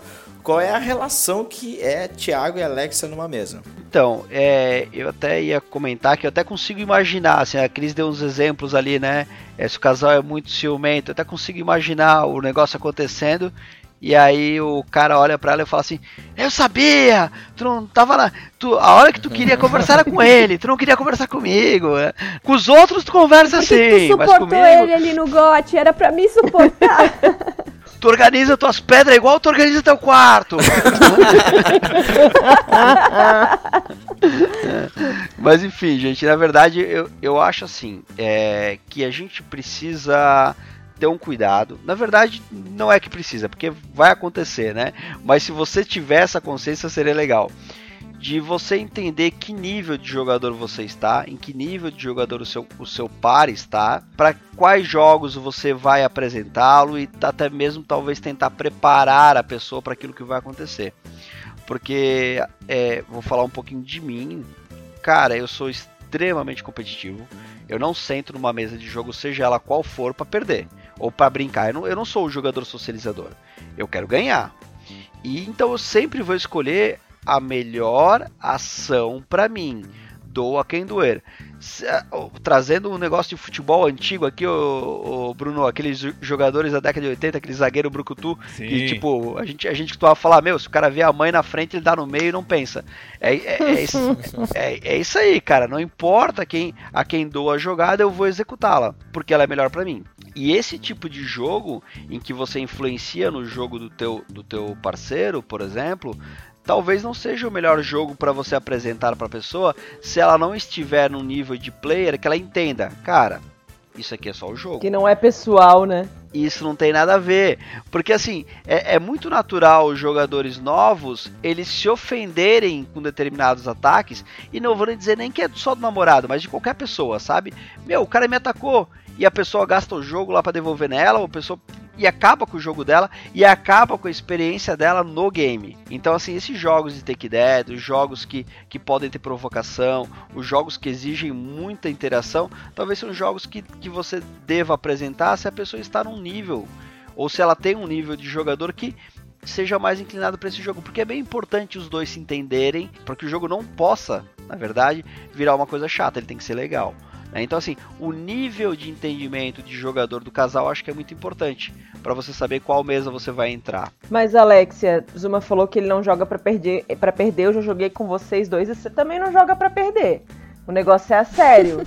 Como que é isso? Porque eu e o Bruno, eu, eu sou mais competitiva, o Bruno é mais explorador, assim, né? Ele, ele me sacaneia no jogo, mas não se importa tanto em perder. Vocês são pessoas que sentam na mesa para levar o jogo a sério, os dois.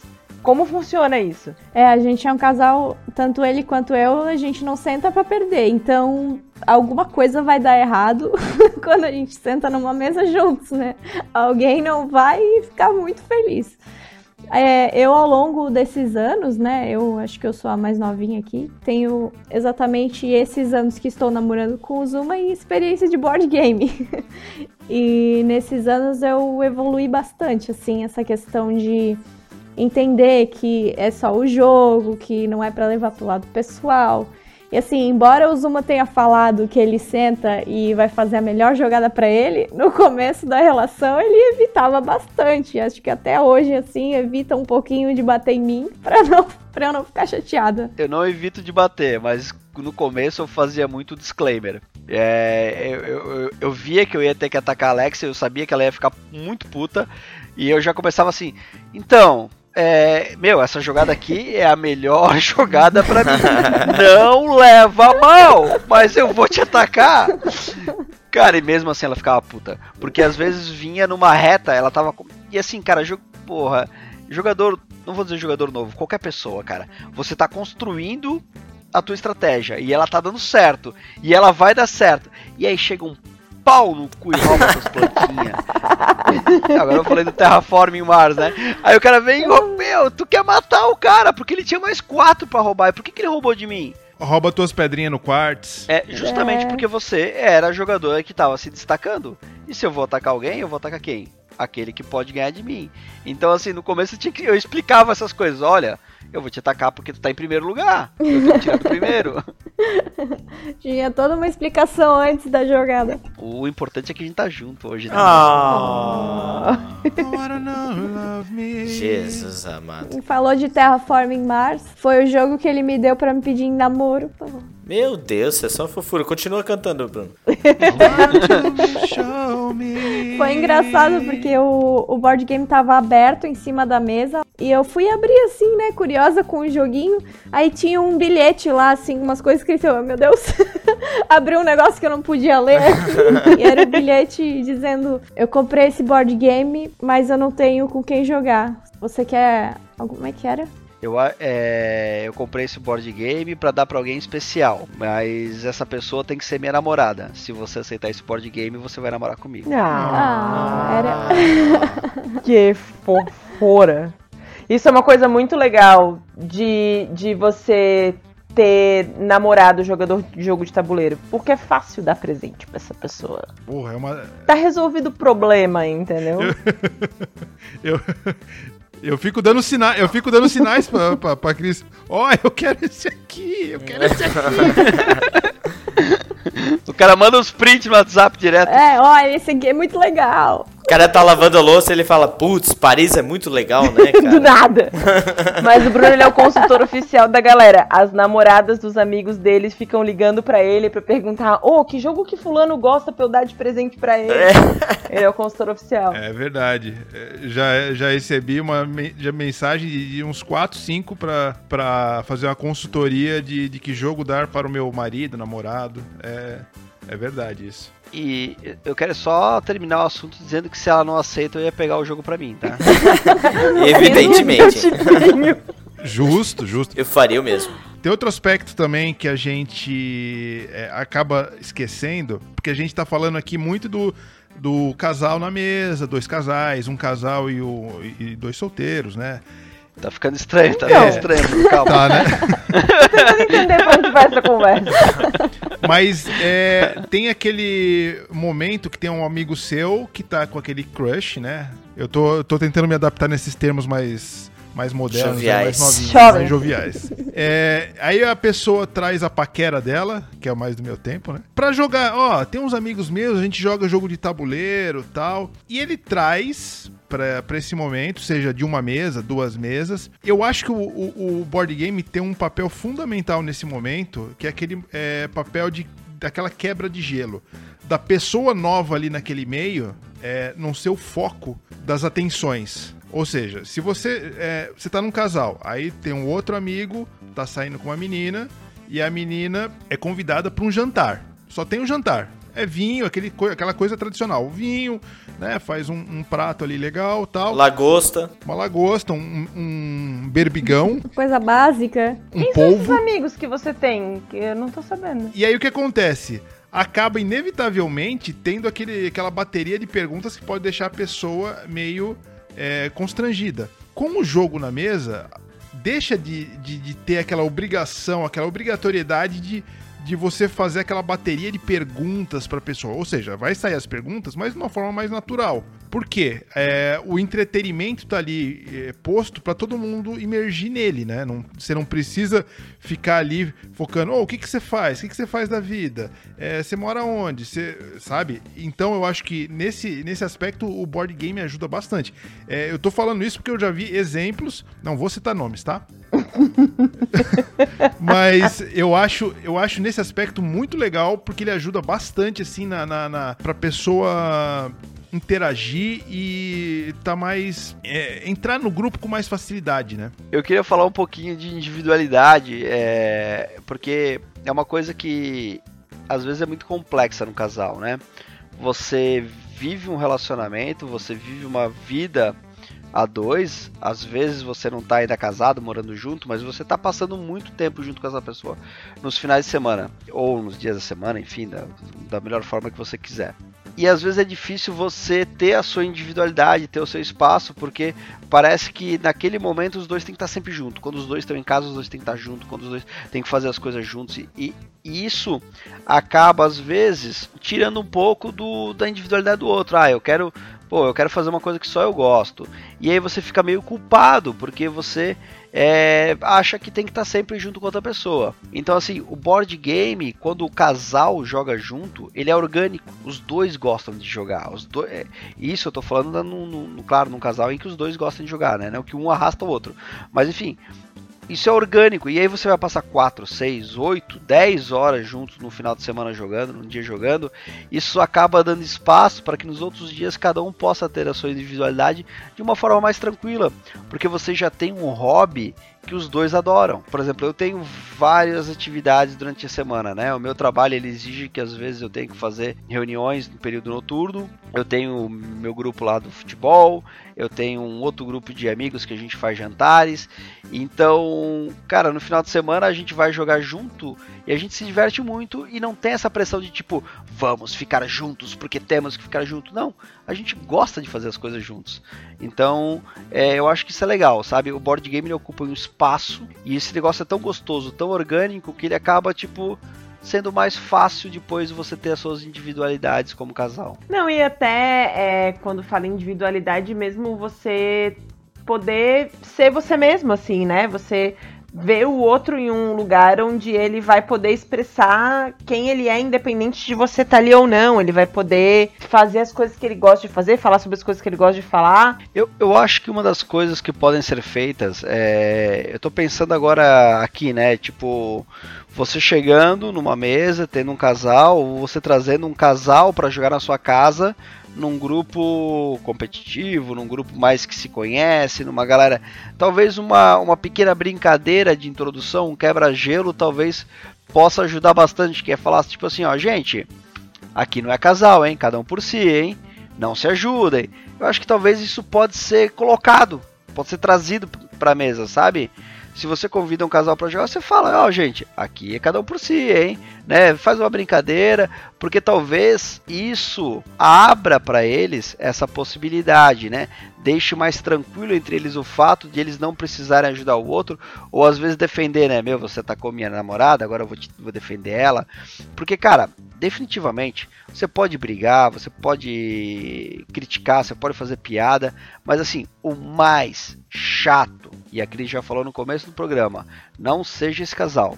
O mais chato é o casal que joga junto por baixo dos panos. Eles fazem um jogo competitivo virar um copy só dos dois. Cara, isso é muito chato. Porque também não tem como tu ir lá e falar assim, porra, vocês estão se ajudando aí, sabe? Fica, fica, fica chato para todo mundo, fica chato pros jogadores, pro casal, cara. Então, assim, só não seja esse casal. É, melhor se matar do que se ajudar, né? no jogo. Nossa, que lindo isso, gente. Uma bela frase pro Dia dos esse, Namorados. Esse é, o, esse é o espírito do Godfather, né? É, isso. Exato. Não esqueçam que board game é uma excelente ferramenta de educação, hein, gente? É, bons exemplos. Depois, depois de é melhor se matar que se ajudar, o board game é uma ferramenta boa de educação. Deixa eu, deixa eu fazer o papel do host aqui e perguntar pra galera. E jogo só em casal? Vocês gostam? É legal? Não. X1? 1x1? É. não precisa ser X1, pode ser cooperativo, mas você jogando só em casal. Tanto X1 quanto cooperativo, eu herdei isso do Zuma, na verdade.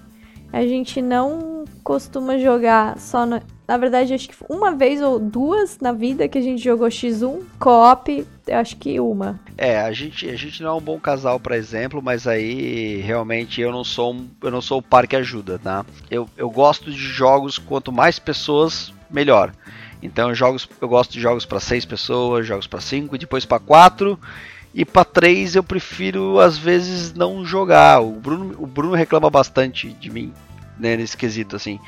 E aí acaba que a gente não joga um X1. Ele quer ver o circo pegar fogo. Então é o tipo de cara que não vai sentar num gote se não tiver cheio, né? Faz sentido. Exatamente. Faz sentido. Cara, então fica aqui minha recomendação para vocês jogarem Memoir 44 ou Twilight Struggle, tá? Aí vocês vêm falar comigo. Mas Bruno, a gente jogou Arcadia Quest uma vez. Não, não, não, não. Pra quem não- Cara, esses dois jogos que eu falei são projetados para duas pessoas. Arcadia Quest também. O Arcadia Quest também é. E aí tu tenta bater na Alexia.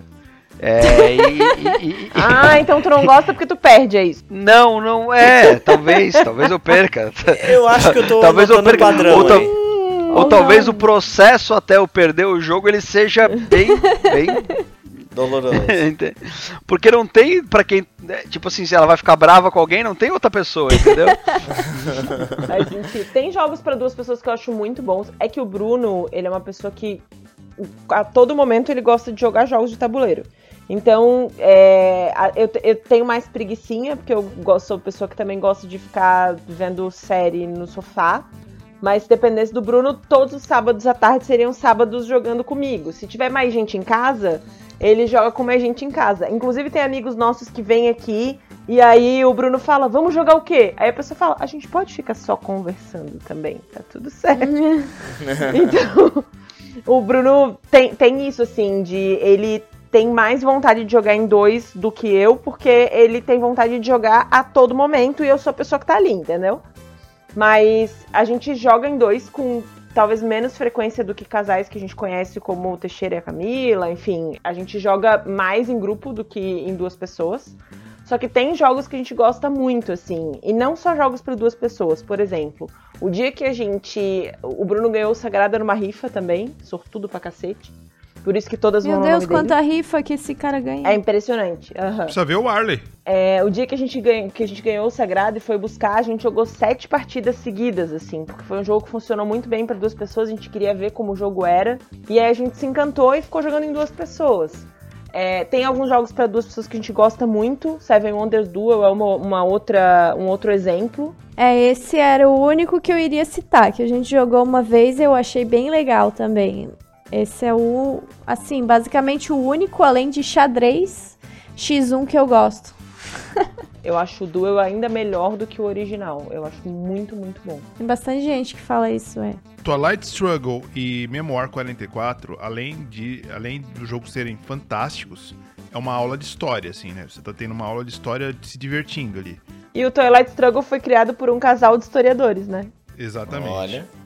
Tá, então, de- deixa eu dar uma organizada aqui no negócio, já que vocês começaram de falar de, de jogos em dois exclusivamente, né? O X1, ou que seja cooperativo. É, o Bruno já sugeriu, começou a fazer sugestões de jogos para se jogar em casal. Então já, a gente já pode acatar aí o, a sugestão. O Bruno já sugeriu dois jogos, né? Memoirs Twilight Struggle. A Cris acabou sugerindo também um. O, qual que foi, Cris? O Sagrada não é um jogo para duas pessoas, mas funciona muito bem. E uma outra indicação de jogo que eu e o Bruno jogamos algumas vezes, que não é para duas pessoas, mas funciona muito bem, é o Fotossíntese. Ah, sim, sim. Uma outra indicação de jogos para dois. E é isso que eu ia perguntar então agora, já que o casal básico já respondeu e começou essa parte, a gente pode estender isso para o casal de convidados. Que sugestões de jogos para dois, apesar de vocês terem dito aí que não jogam muito, mas que funcionaria, né? Que vocês acham que poderia funcionar com vocês ou com outros casais, ou que vocês acham que são os melhores jogos para dois aí. Meu, é assim, embora a gente não,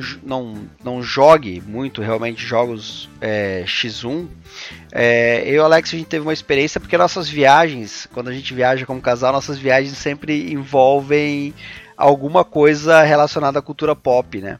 Então, todas as nossas viagens. É, por exemplo, quando a gente, a gente já foi, a gente já foi, por exemplo, jantar em restaurante viking, a gente já foi conhecer casas de jogos em outros lugares.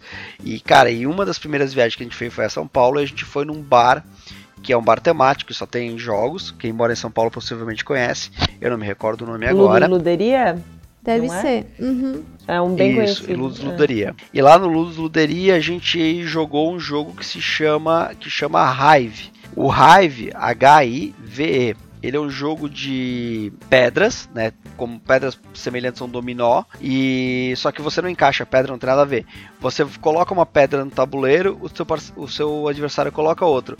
E você vai formando figuras que vão dando o tom do jogo, porque você tem é, limitações na hora de colocar as pedras, e o objetivo é você cercar a rainha do adversário, enquanto ele tenta bloquear as pedras que você coloca e tenta cercar a sua rainha. Só que cada pedra, como no xadrez, faz coisas diferentes.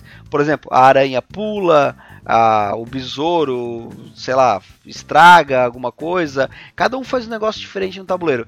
E o tabuleiro vai ficando também é, ganhando níveis 3D, ele vai subindo, né? Nível 1, nível 2, terceiro andar. Então, assim, cara, foi um jogo que nós jogamos apenas uma vez. Eu não encontrei esse jogo pra comprar, agora que eu lembrei o nome, inclusive vou fazer uma pesquisa e se encontrar vou comprar ele agora. E, cara, foi muito divertido. Esse jogo eu indico pra um x1. É, não sei se foi tão divertido pra mim quanto foi pra Alexia, mas, cara, eu lembro desse jogo com muito carinho. Não, eu gostei bastante. Realmente é um daqueles xadrez, né? Ele é japonês. E é um daqueles jogos que com poucas peças e com poucas regras você se diverte horrores, assim. É, é basicamente um xadrez, realmente. É, ele também tem no Board Game Arena, né?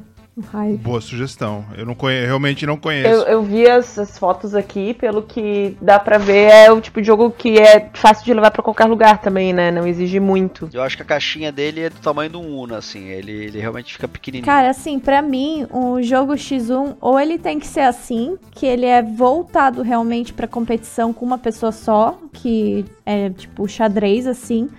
Ou então ele tem tanta complexidade por si mesmo que, que não influencia muito no outro. Tipo, acaba sendo uma concorrência velada. Até o próprio fotossíntese que a Cris mencionou, que até tem um pouco de. tem bastante influência no jogo um do outro, só que você mexe tanto com a sua própria cabeça que acaba sendo quase um jogo solitário, assim. Então, assim, pra mim, o jogo X1 é basicamente isso, sabe? Certo. Se a Alexia não for utilizar a sugestão dela, eu posso fazer mais uma, Fernando, rapidinho. Bora? Arcadia Quest, que foi um jogo que eu Ah, citei não. antes, tá?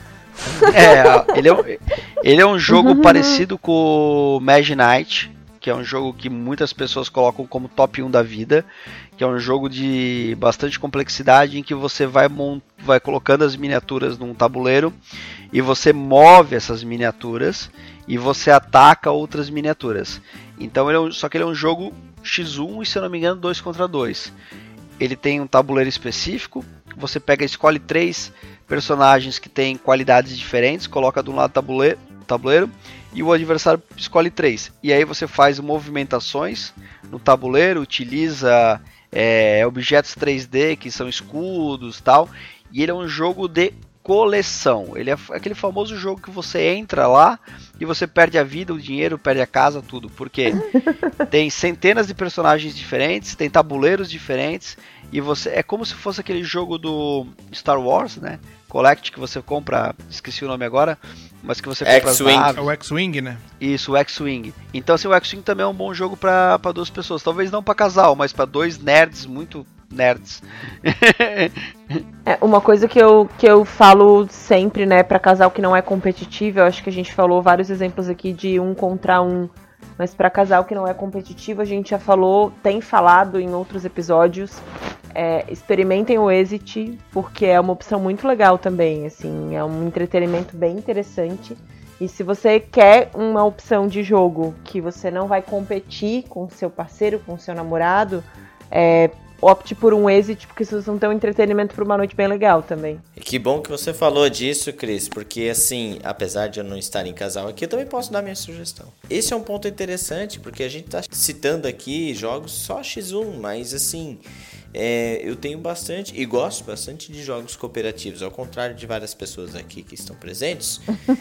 eu gosto de jogos é, cooperativos e eles são, para mim, na minha opinião, bons jogos para se jogar em casal, né? Você tá ali, vamos se aventurar juntos, vamos se ajudar nessa quest, né, para chegar no final e vencermos juntos um objetivo. Então, eu poderia começar a citar vários jogos cooperativos aqui que funcionariam fácil em casal aqui. Mas não farei. Para surpresa de vocês, eu tenho um jogo que eu vou citar aqui que não é exclusivamente para duas pessoas, mas funciona top em dois que é o Splendor. Ah, o Splendor é muito bom. O Splendor aqui sempre viu uma mesa em dois bem fácil assim. É aquele xadrezinho de pegar moedinhas e comprar cartinhas, que é um jogo rápido, rapidíssimo aqui, que sempre me surpreendeu nesse ponto, sabe? É um jogo que cabe quatro pessoas, mas na minha coleção, sempre que precisava fazer um joguinho rápido em dois, meti um Splendor ali que, que sempre funcionou lisinho, assim, sabe? Sempre. Na mesma pegada do Splendor tem o Jaipur. Bah! Só que o Jaipur é exclusivo para dois. É, mas exclu... cara, assim, jogo excelente para duas pessoas, excelente. tá? Com nível de complexidade fácil de entender as regras. É aquele jogo assim, nossa, é... cara, eu acho que é muito parecido com poker. Nossa, como é fácil jogar poker mas como é difícil ser um bom jogador de pôquer. Eu tenho, eu tenho uma sugestão aqui para acho que para finalizar as sugestões. Eu achei assim, eu, eu queria pegar uma sugestão que não fosse as triviais, né? A gente já falou aqui do Sagrada, do Azul, Twilight Struggle, Seven, Seven Wonder Duel. Então eu dei uma procurada no BGG, um jogo para casal. Eu dei uma pesquisadinha, né? É, e eu achei um jogo que eu nunca joguei. Eu dei uma lida ali sobre ele.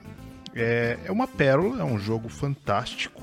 Eu acho que vocês vão ser obrigados a comprar, porque é um jogo assim que forma caráter. Tô Tá? sentindo que lá vem. O nome do jogo é Monogamy. Eita! Meu Deus! Monogamy. Não! Em especial Dia dos Não, Namorados. é Tá? tipo o jogo Eu- da vida Eu, de pe- eu peço, eu peço a licença de vocês aqui, eu vou dar uma lidinha na descrição dele é, no BGG, Medo. Uhum, tá? Por favor. O Monogamy é um. Eu vou dar uma traduzida rápida aqui, tá? É, é um jogo é, que provavelmente você não vai admitir que tem ele em público. Monogamy é um jogo para dois jogadores, significa o, o- cometimento, né? o compromisso de, de casais para conhecer um outro, um ou outro melhor. Algum álcool e seu parceiro está pronto para começar. Meu Deus do céu, ele sugere isso mesmo? Você move é, a sua peça através do tabuleiro é, na, nos squares, né? E nesses squares você vai estar envolvido, você vai poder fazer beijar, be- é, beber, tirar as roupas ou pegar uma carta que faça uma pergunta para o seu parceiro, né? Sobre alguma fantasia ou coisas assim. Toda vez que você completa um, o tabuleiro, você move um, um nível das questões, né? Então, é- é- ou seja, é um banco imobiliário, é tanto é que o Monogamy é, é uma, uma paródia para Monopoly, que você vai, Olha, você vai que eu girando ele, Meu Deus do você céu. é, um- é um a mecânica dele obviamente é o, é o bom e velho roll and move, né? Você gira o dadinho, você vai chegando nas casas, Rola e move. Rola e move. É, não é nem rola, é rola. Rola e move mesmo. Então é o jogo. Assim, ó. É uma É pedra. o banco imobiliário que você compra num sexy shop. Isso. Isso.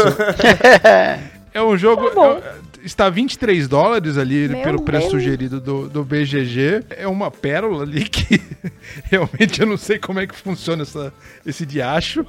Mas é, é- Mas quem tiver curiosidade, procure ali. É um jogo assim de alta complexidade, né? Você rola Claro. e, e chega na casinha e, e faz o que tem que fazer. E você vai aumentando o seu nível ali e você vai aumentando o seu nível de complexidade entre você e o seu parceiro. Fica aí a minha sugestão. É, não sei se é bom o jogo, se não é, mas é deveras interessante. Essa rolagem de dados podia incluir o dado erótico também, pra dar aquela É isso. Eu ia comentar que incrementada no jogo. Eu não, eu, não, eu não pesquisei a fundo as imagens do jogo, fiquei um pouquinho com, com medo, vou, vou ser bem sincero. Então eu não sei se talvez tenha um dado erótico, alguma coisa, algum acessório desse que venha já no jogo. É um jogo muito bem produzidinho, né? Inclusive, É, eu vi aqui até. Concorreu a, a- concorreu a prêmios. Concorreu a prêmios no ano de. Que prêmios? Só pra eu entender. É, uma- umas coisas. Ô, pre- concorreu a Espionagem. prêmio. Ah, não lembro aqui, mas eu vi aqui em algum lugar. Ele concorreu a prêmios. Então fica aí minha dica para um jogo de casal, realmente para casal. A- a- no, no, no BGG, ele tá um jogo 18 ou mais, ou seja, muito difícil ter um jogo 18 ou mais no BGG. E fica aí a minha sugestão bizarra pro Dia dos Namorados. Ei, eu só quero. Eu pesquisei no Google e ele tem uma imagem que fala assim, ó. Winner of Mom's Choice Gold Award. Olha só. É o ganhador do prêmio ouro da, da escolha da mamãe. Só melhora. Só melhor. Ó, eu, li- eu achei outra figurinha aqui, ó. Inclui mais de 400 ideias sedutoras e 50 fantasias. Três níveis progressivos de, de jogo: íntimo, passionate ou fogoso. Fogoso. Ultimate. Time. Maravilhoso. Eu agora, eu, eu- eu juro que veio, me veio à mente agora, o Zuma na Tabulândia com um espetinho de frango na mão. Vocês estão jogando o que aí? Monogamy. Pô, cabe mais um? Cabe, cabe. Com espetinho na mão, né? Perigoso. Com espetinho na mão. Ai, caraca. Ai, senhor. No cabe mais um, tu pode acabar o programa, cara. Foi bom. Monógame, né? Mas assim, pessoas, eu sei, eu sei que vocês têm muita experiência juntos, né, em jogos e tudo mais.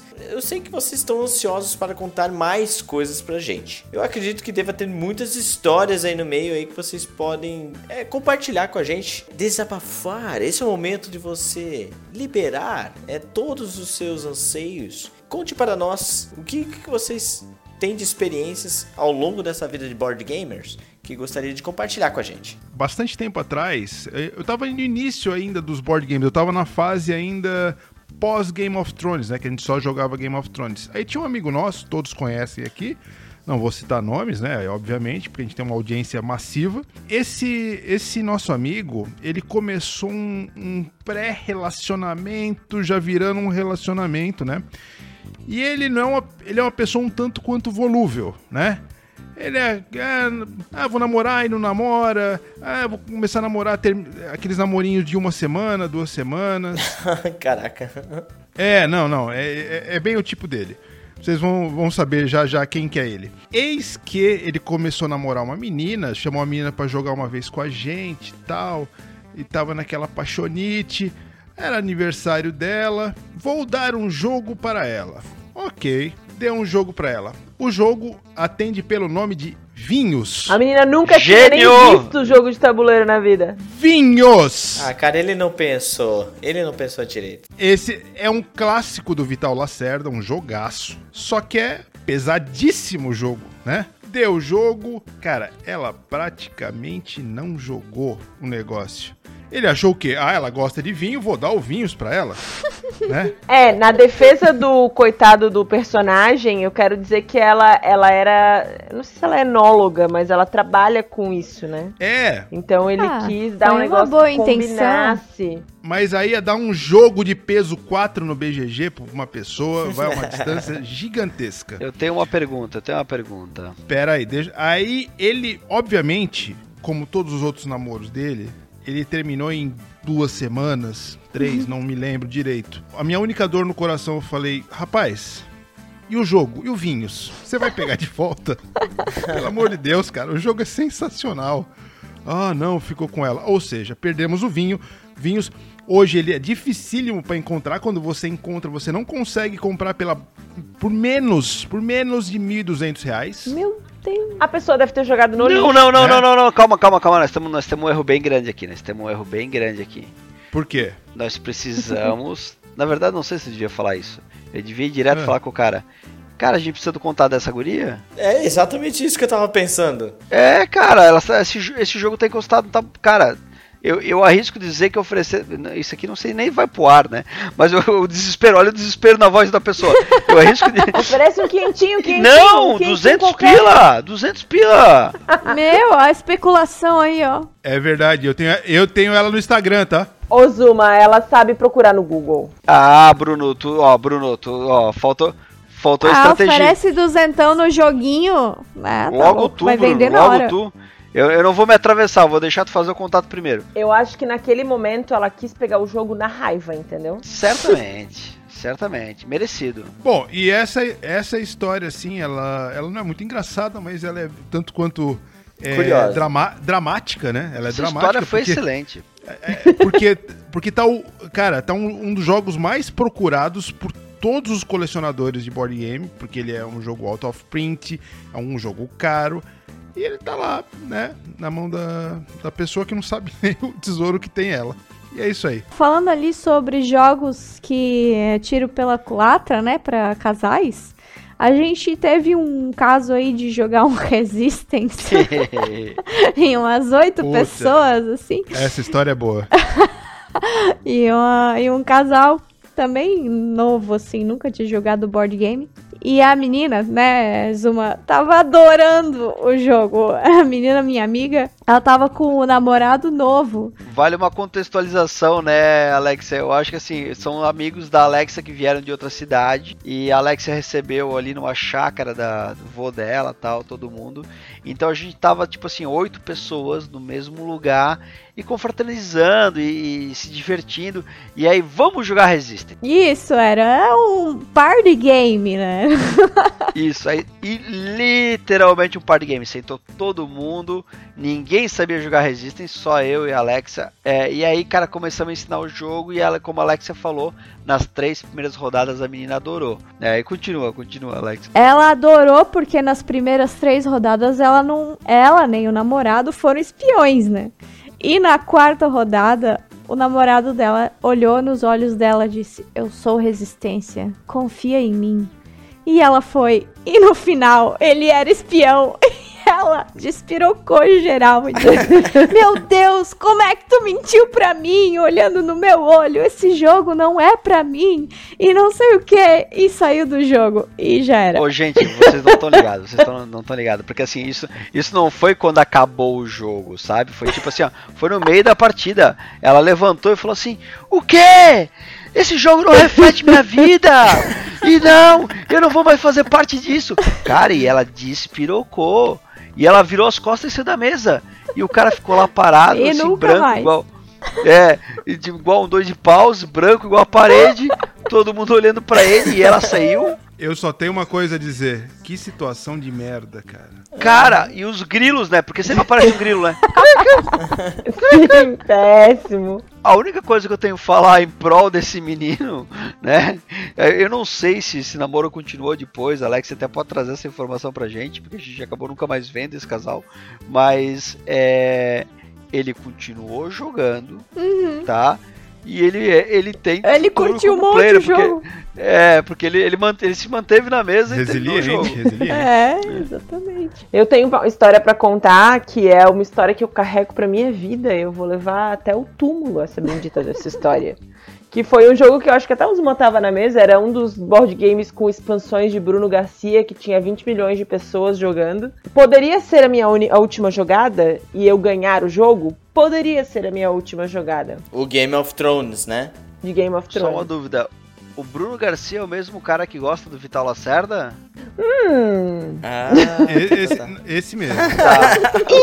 Enfim, estávamos nós jogando várias pessoas uma partida de Game of Thrones. E aí, poderia ter sido a minha última jogada que acabaria com o jogo e eu sairia vitoriosa? Poderia. Mas eu dependia deste digníssimo desgraçado que é Bruno Jacobi. E aí eu falei, vou ter que falar com esse desgraçado e fazer com que ele não me encha o saco. Aí eu falei, Bruno, chamei ele de canto, eu vou ter que atacar ali porque eu vou ganhar se eu atacar ali.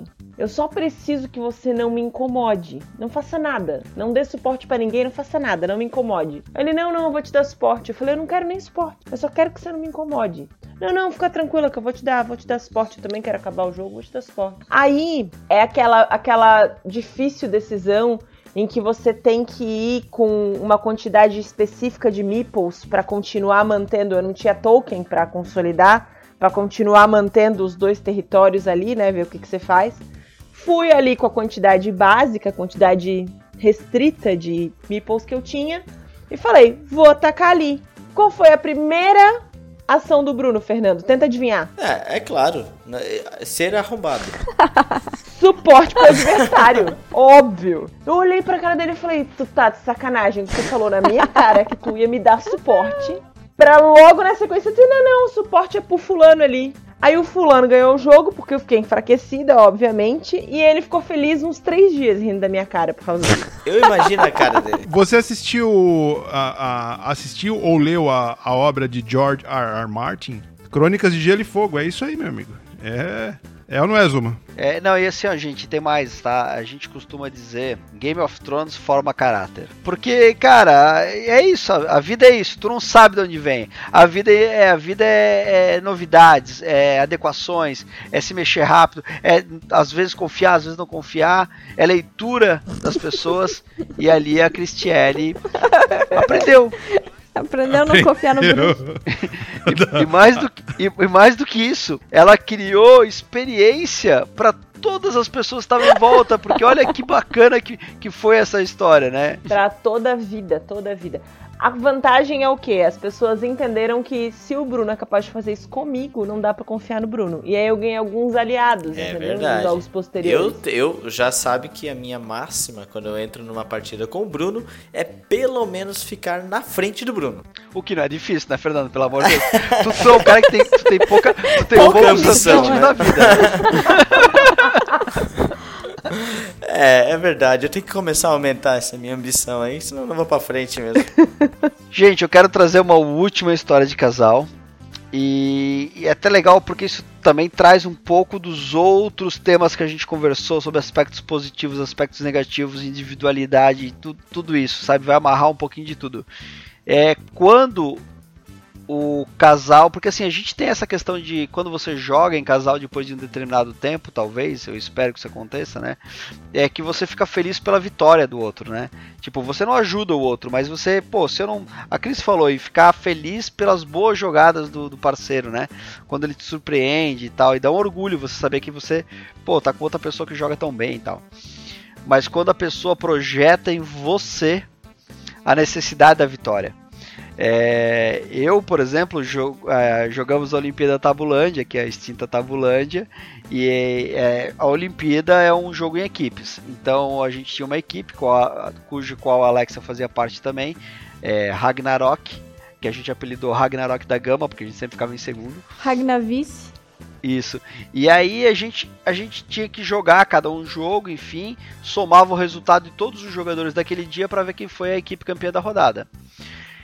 Cara, e você entrava lá na Tabulândia, é, assim, a Tabulândia tinha duas salas, uma sala era pro jogo. E aí entravam só os 16 jogadores que se dividiam em quatro mesas com quatro pessoas, e aí fechava a porta. Então, quando tu abria a porta e tu saía, todo mundo tava lá fora. Todo mundo, gente. Parece que é. É, com- final de campeonato da, da UEFA ali, né? tinha uns 15, tinha umas 15 cabeças lá fora esperando ver quem, quem tava saindo. E aí quando tu saía, em que lugar? Como é que tu ficou? Como é que foi? Não sei o que. Cara, é legal, assim, né? Parecia um Big Sim, Brother era assim, muito saindo. legal, gente. E aí, cara, eu fui jogar um jogo que eu tava bem cotado, eu tinha, eu tinha, eu tinha um bom resultado, que era o Trajan. E assim, tipo, se eu ganhasse o Trajan naquela rodada, eu acho que a gente ganhava a rodada, alguma coisa assim. E aí eu fui lá, joguei o Trajan, pá, pá, pá, pá, pá, pá, e já tinha saído um monte de gente da sala, ou seja, não dava pra ter ideia de que lugar eu tava. E aí eu abri a porta e saí, né? Aí a Alexa olhou pra mim e falou assim: Tá, que lugar tu ficou? Aí eu falei: Fiquei em segundo. Aí ela olhou: Porra, segundo? Segundo não dá, com segundo a gente não chega. Pô, tu foi jogar e ficou em segundo. Caraca! Tipo, cadê a o amor? vitória Cadê dele a dependia, a minha vitória dependia da dele. Então, assim, a segunda ainda aceitável, entendeu? Tipo, acabou, sabe? Acabou aquele negócio do orgulho, não sei o que. Meu namorado. Cara, acabou, acabou. Como você foi lá e fez esse papelão, essa vergonheira? Então teve, teve essa história aí também. É, cara, é massa, foi massa mesmo. Depender, depender do namorado pra ganhar jogo, já vimos que não é bom. Depender do Zuma, né? Esse que é o problema. É, é. Não é fácil, né? Olha, eu que dependo de mim, cara, sei que não é fácil. Então, galera, vamos finalizando esse nosso programa, fazendo as nossas considerações finais. E para tal, é, a gente gostaria de convidá-los para que vocês nos sigam nos, no nosso Instagram, que é o arroba TipoWar. Lá você pode conferir um pouco dos jogos que a gente acaba jogando durante a semana e também interagir com a gente com a nossa caixinha de perguntas que está sempre fixa lá, certo, Cris? Sim, nos destaques. Vocês podem fazer perguntas ou comentar ou nos, nos destaques ou no nosso inbox que vocês acharam do episódio. A gente gosta muito quando vocês ouvem e vão comentando lá no inbox os, os pensamentos que vocês tiveram durante o episódio, porque aí vira uma conversa de verdade, né? Muito legal, façam isso, a gente não fica aqui se sentindo conversando só nós igual uns malucos e sabe que vocês estão pensando do outro lado também. Sim, a gente sempre espera essa interação com vocês para que a gente possa também, inclusive, fazer é, episódios é, melhores cada vez mais para vocês. Vocês também podem é, conversar com a gente pelo e-mail, inclusive, é tipo hora@gmail.com. Vocês também, se quiserem se sentirem confortáveis, estiverem curiosos, podem nos seguir nos, nos nossos próprios Instagrams pessoais. O meu, por exemplo, Fernando, é arroba Fernando Correia MTM. Cris, quer falar do seu? O meu, Cristiele, com dois L's Mara. Se quiserem sugestões de jogos, se quiserem bater um papo sobre jogos em casais ou sobre meninas jogando. Se forem meninas e quiserem montar uma mesa, a gente está à disposição também. É muito legal quando, quando a gente vê gente nova entrando no jogo, então sigam a gente e vamos começar esse papo. E o Bruno? É, meu Instagram tá ali, tá um pouquinho paradinho para variar, porque eu tenho uma preguiça desgraçada de abastecer aquilo lá. É, é Bruno, arroba Bruno Jacob, com Y no final. E quero deixar aqui já um, um pequeno spoilerzinho. Em breve teremos uma participação muito especial aqui em nível nacional. Não vamos uh, contar o que é. Promete. Ainda. Não, não conta ainda não. não. Brunão, é, a última vez que eu participei aqui, é, você estava iniciando a postagem daquele desafio em não sei quantos jogos e não sei quantos dias. E você tinha falado, é, comecei a postar agora e vou botar em dia. Como é que tá? Como é que ficou essa postagem, esse desafio? Absolutamente na mesma. ah, perfeito, perfeito. Eu posso fazer um jabá, gente? Opa, claro, por opa. favor. Eu acho que o Bruno nunca comentou aqui, mas eu acho que é de interesse mútuo, né? Eu e o Bruno somos sócios é, numa ferramenta de gerenciamento de atividades para jogos empresariais. Então, se você tem interesse em fazer algum jogo com a tua empresa, gamificar algum processo ou entrar em contato, criar algum jogo, entre em contato ali, pode ser com o Bruno, pode ser comigo, pode ser com a Cris, pode ser com o Fernando, qualquer um, que vai chegar até a gente a gente pode desenvolver alguma coisa na sua empresa, na empresa que você trabalha, manda o RH falar com a gente, dá um jeito que a gente pode desenvolver alguma coisa para vocês. Beleza? O meu Instagram, no caso, é Zumac, Z-U-M-A-C-H. Pode ser direto comigo também. Já aberto para negócios, inclusive, né? Aberto para negócios. Alex, você deseja se pronunciar? Foi um prazer esfuziante participar do. Olha só! Aí, ó. Tá? Meu Instagram, arroba Alexia Ridger, Alexia Ruediger que é meu sobrenome, é um pouquinho complicado. Tranquilaço. Não que vocês consigam encontrar, não que tenha muitas postagens sobre board game, porque agora na pandemia realmente a gente não tá jogando muito. Mas quem quiser conversar comigo lá também, fiquem à vontade. Então, galera, eu espero que vocês tenham gostado desse episódio que a gente falou aí um pouquinho da relação dos board games e os casais enamorados. E a gente vai ficando por aqui. Um grande beijo, um abraço no coração de todos e tchau!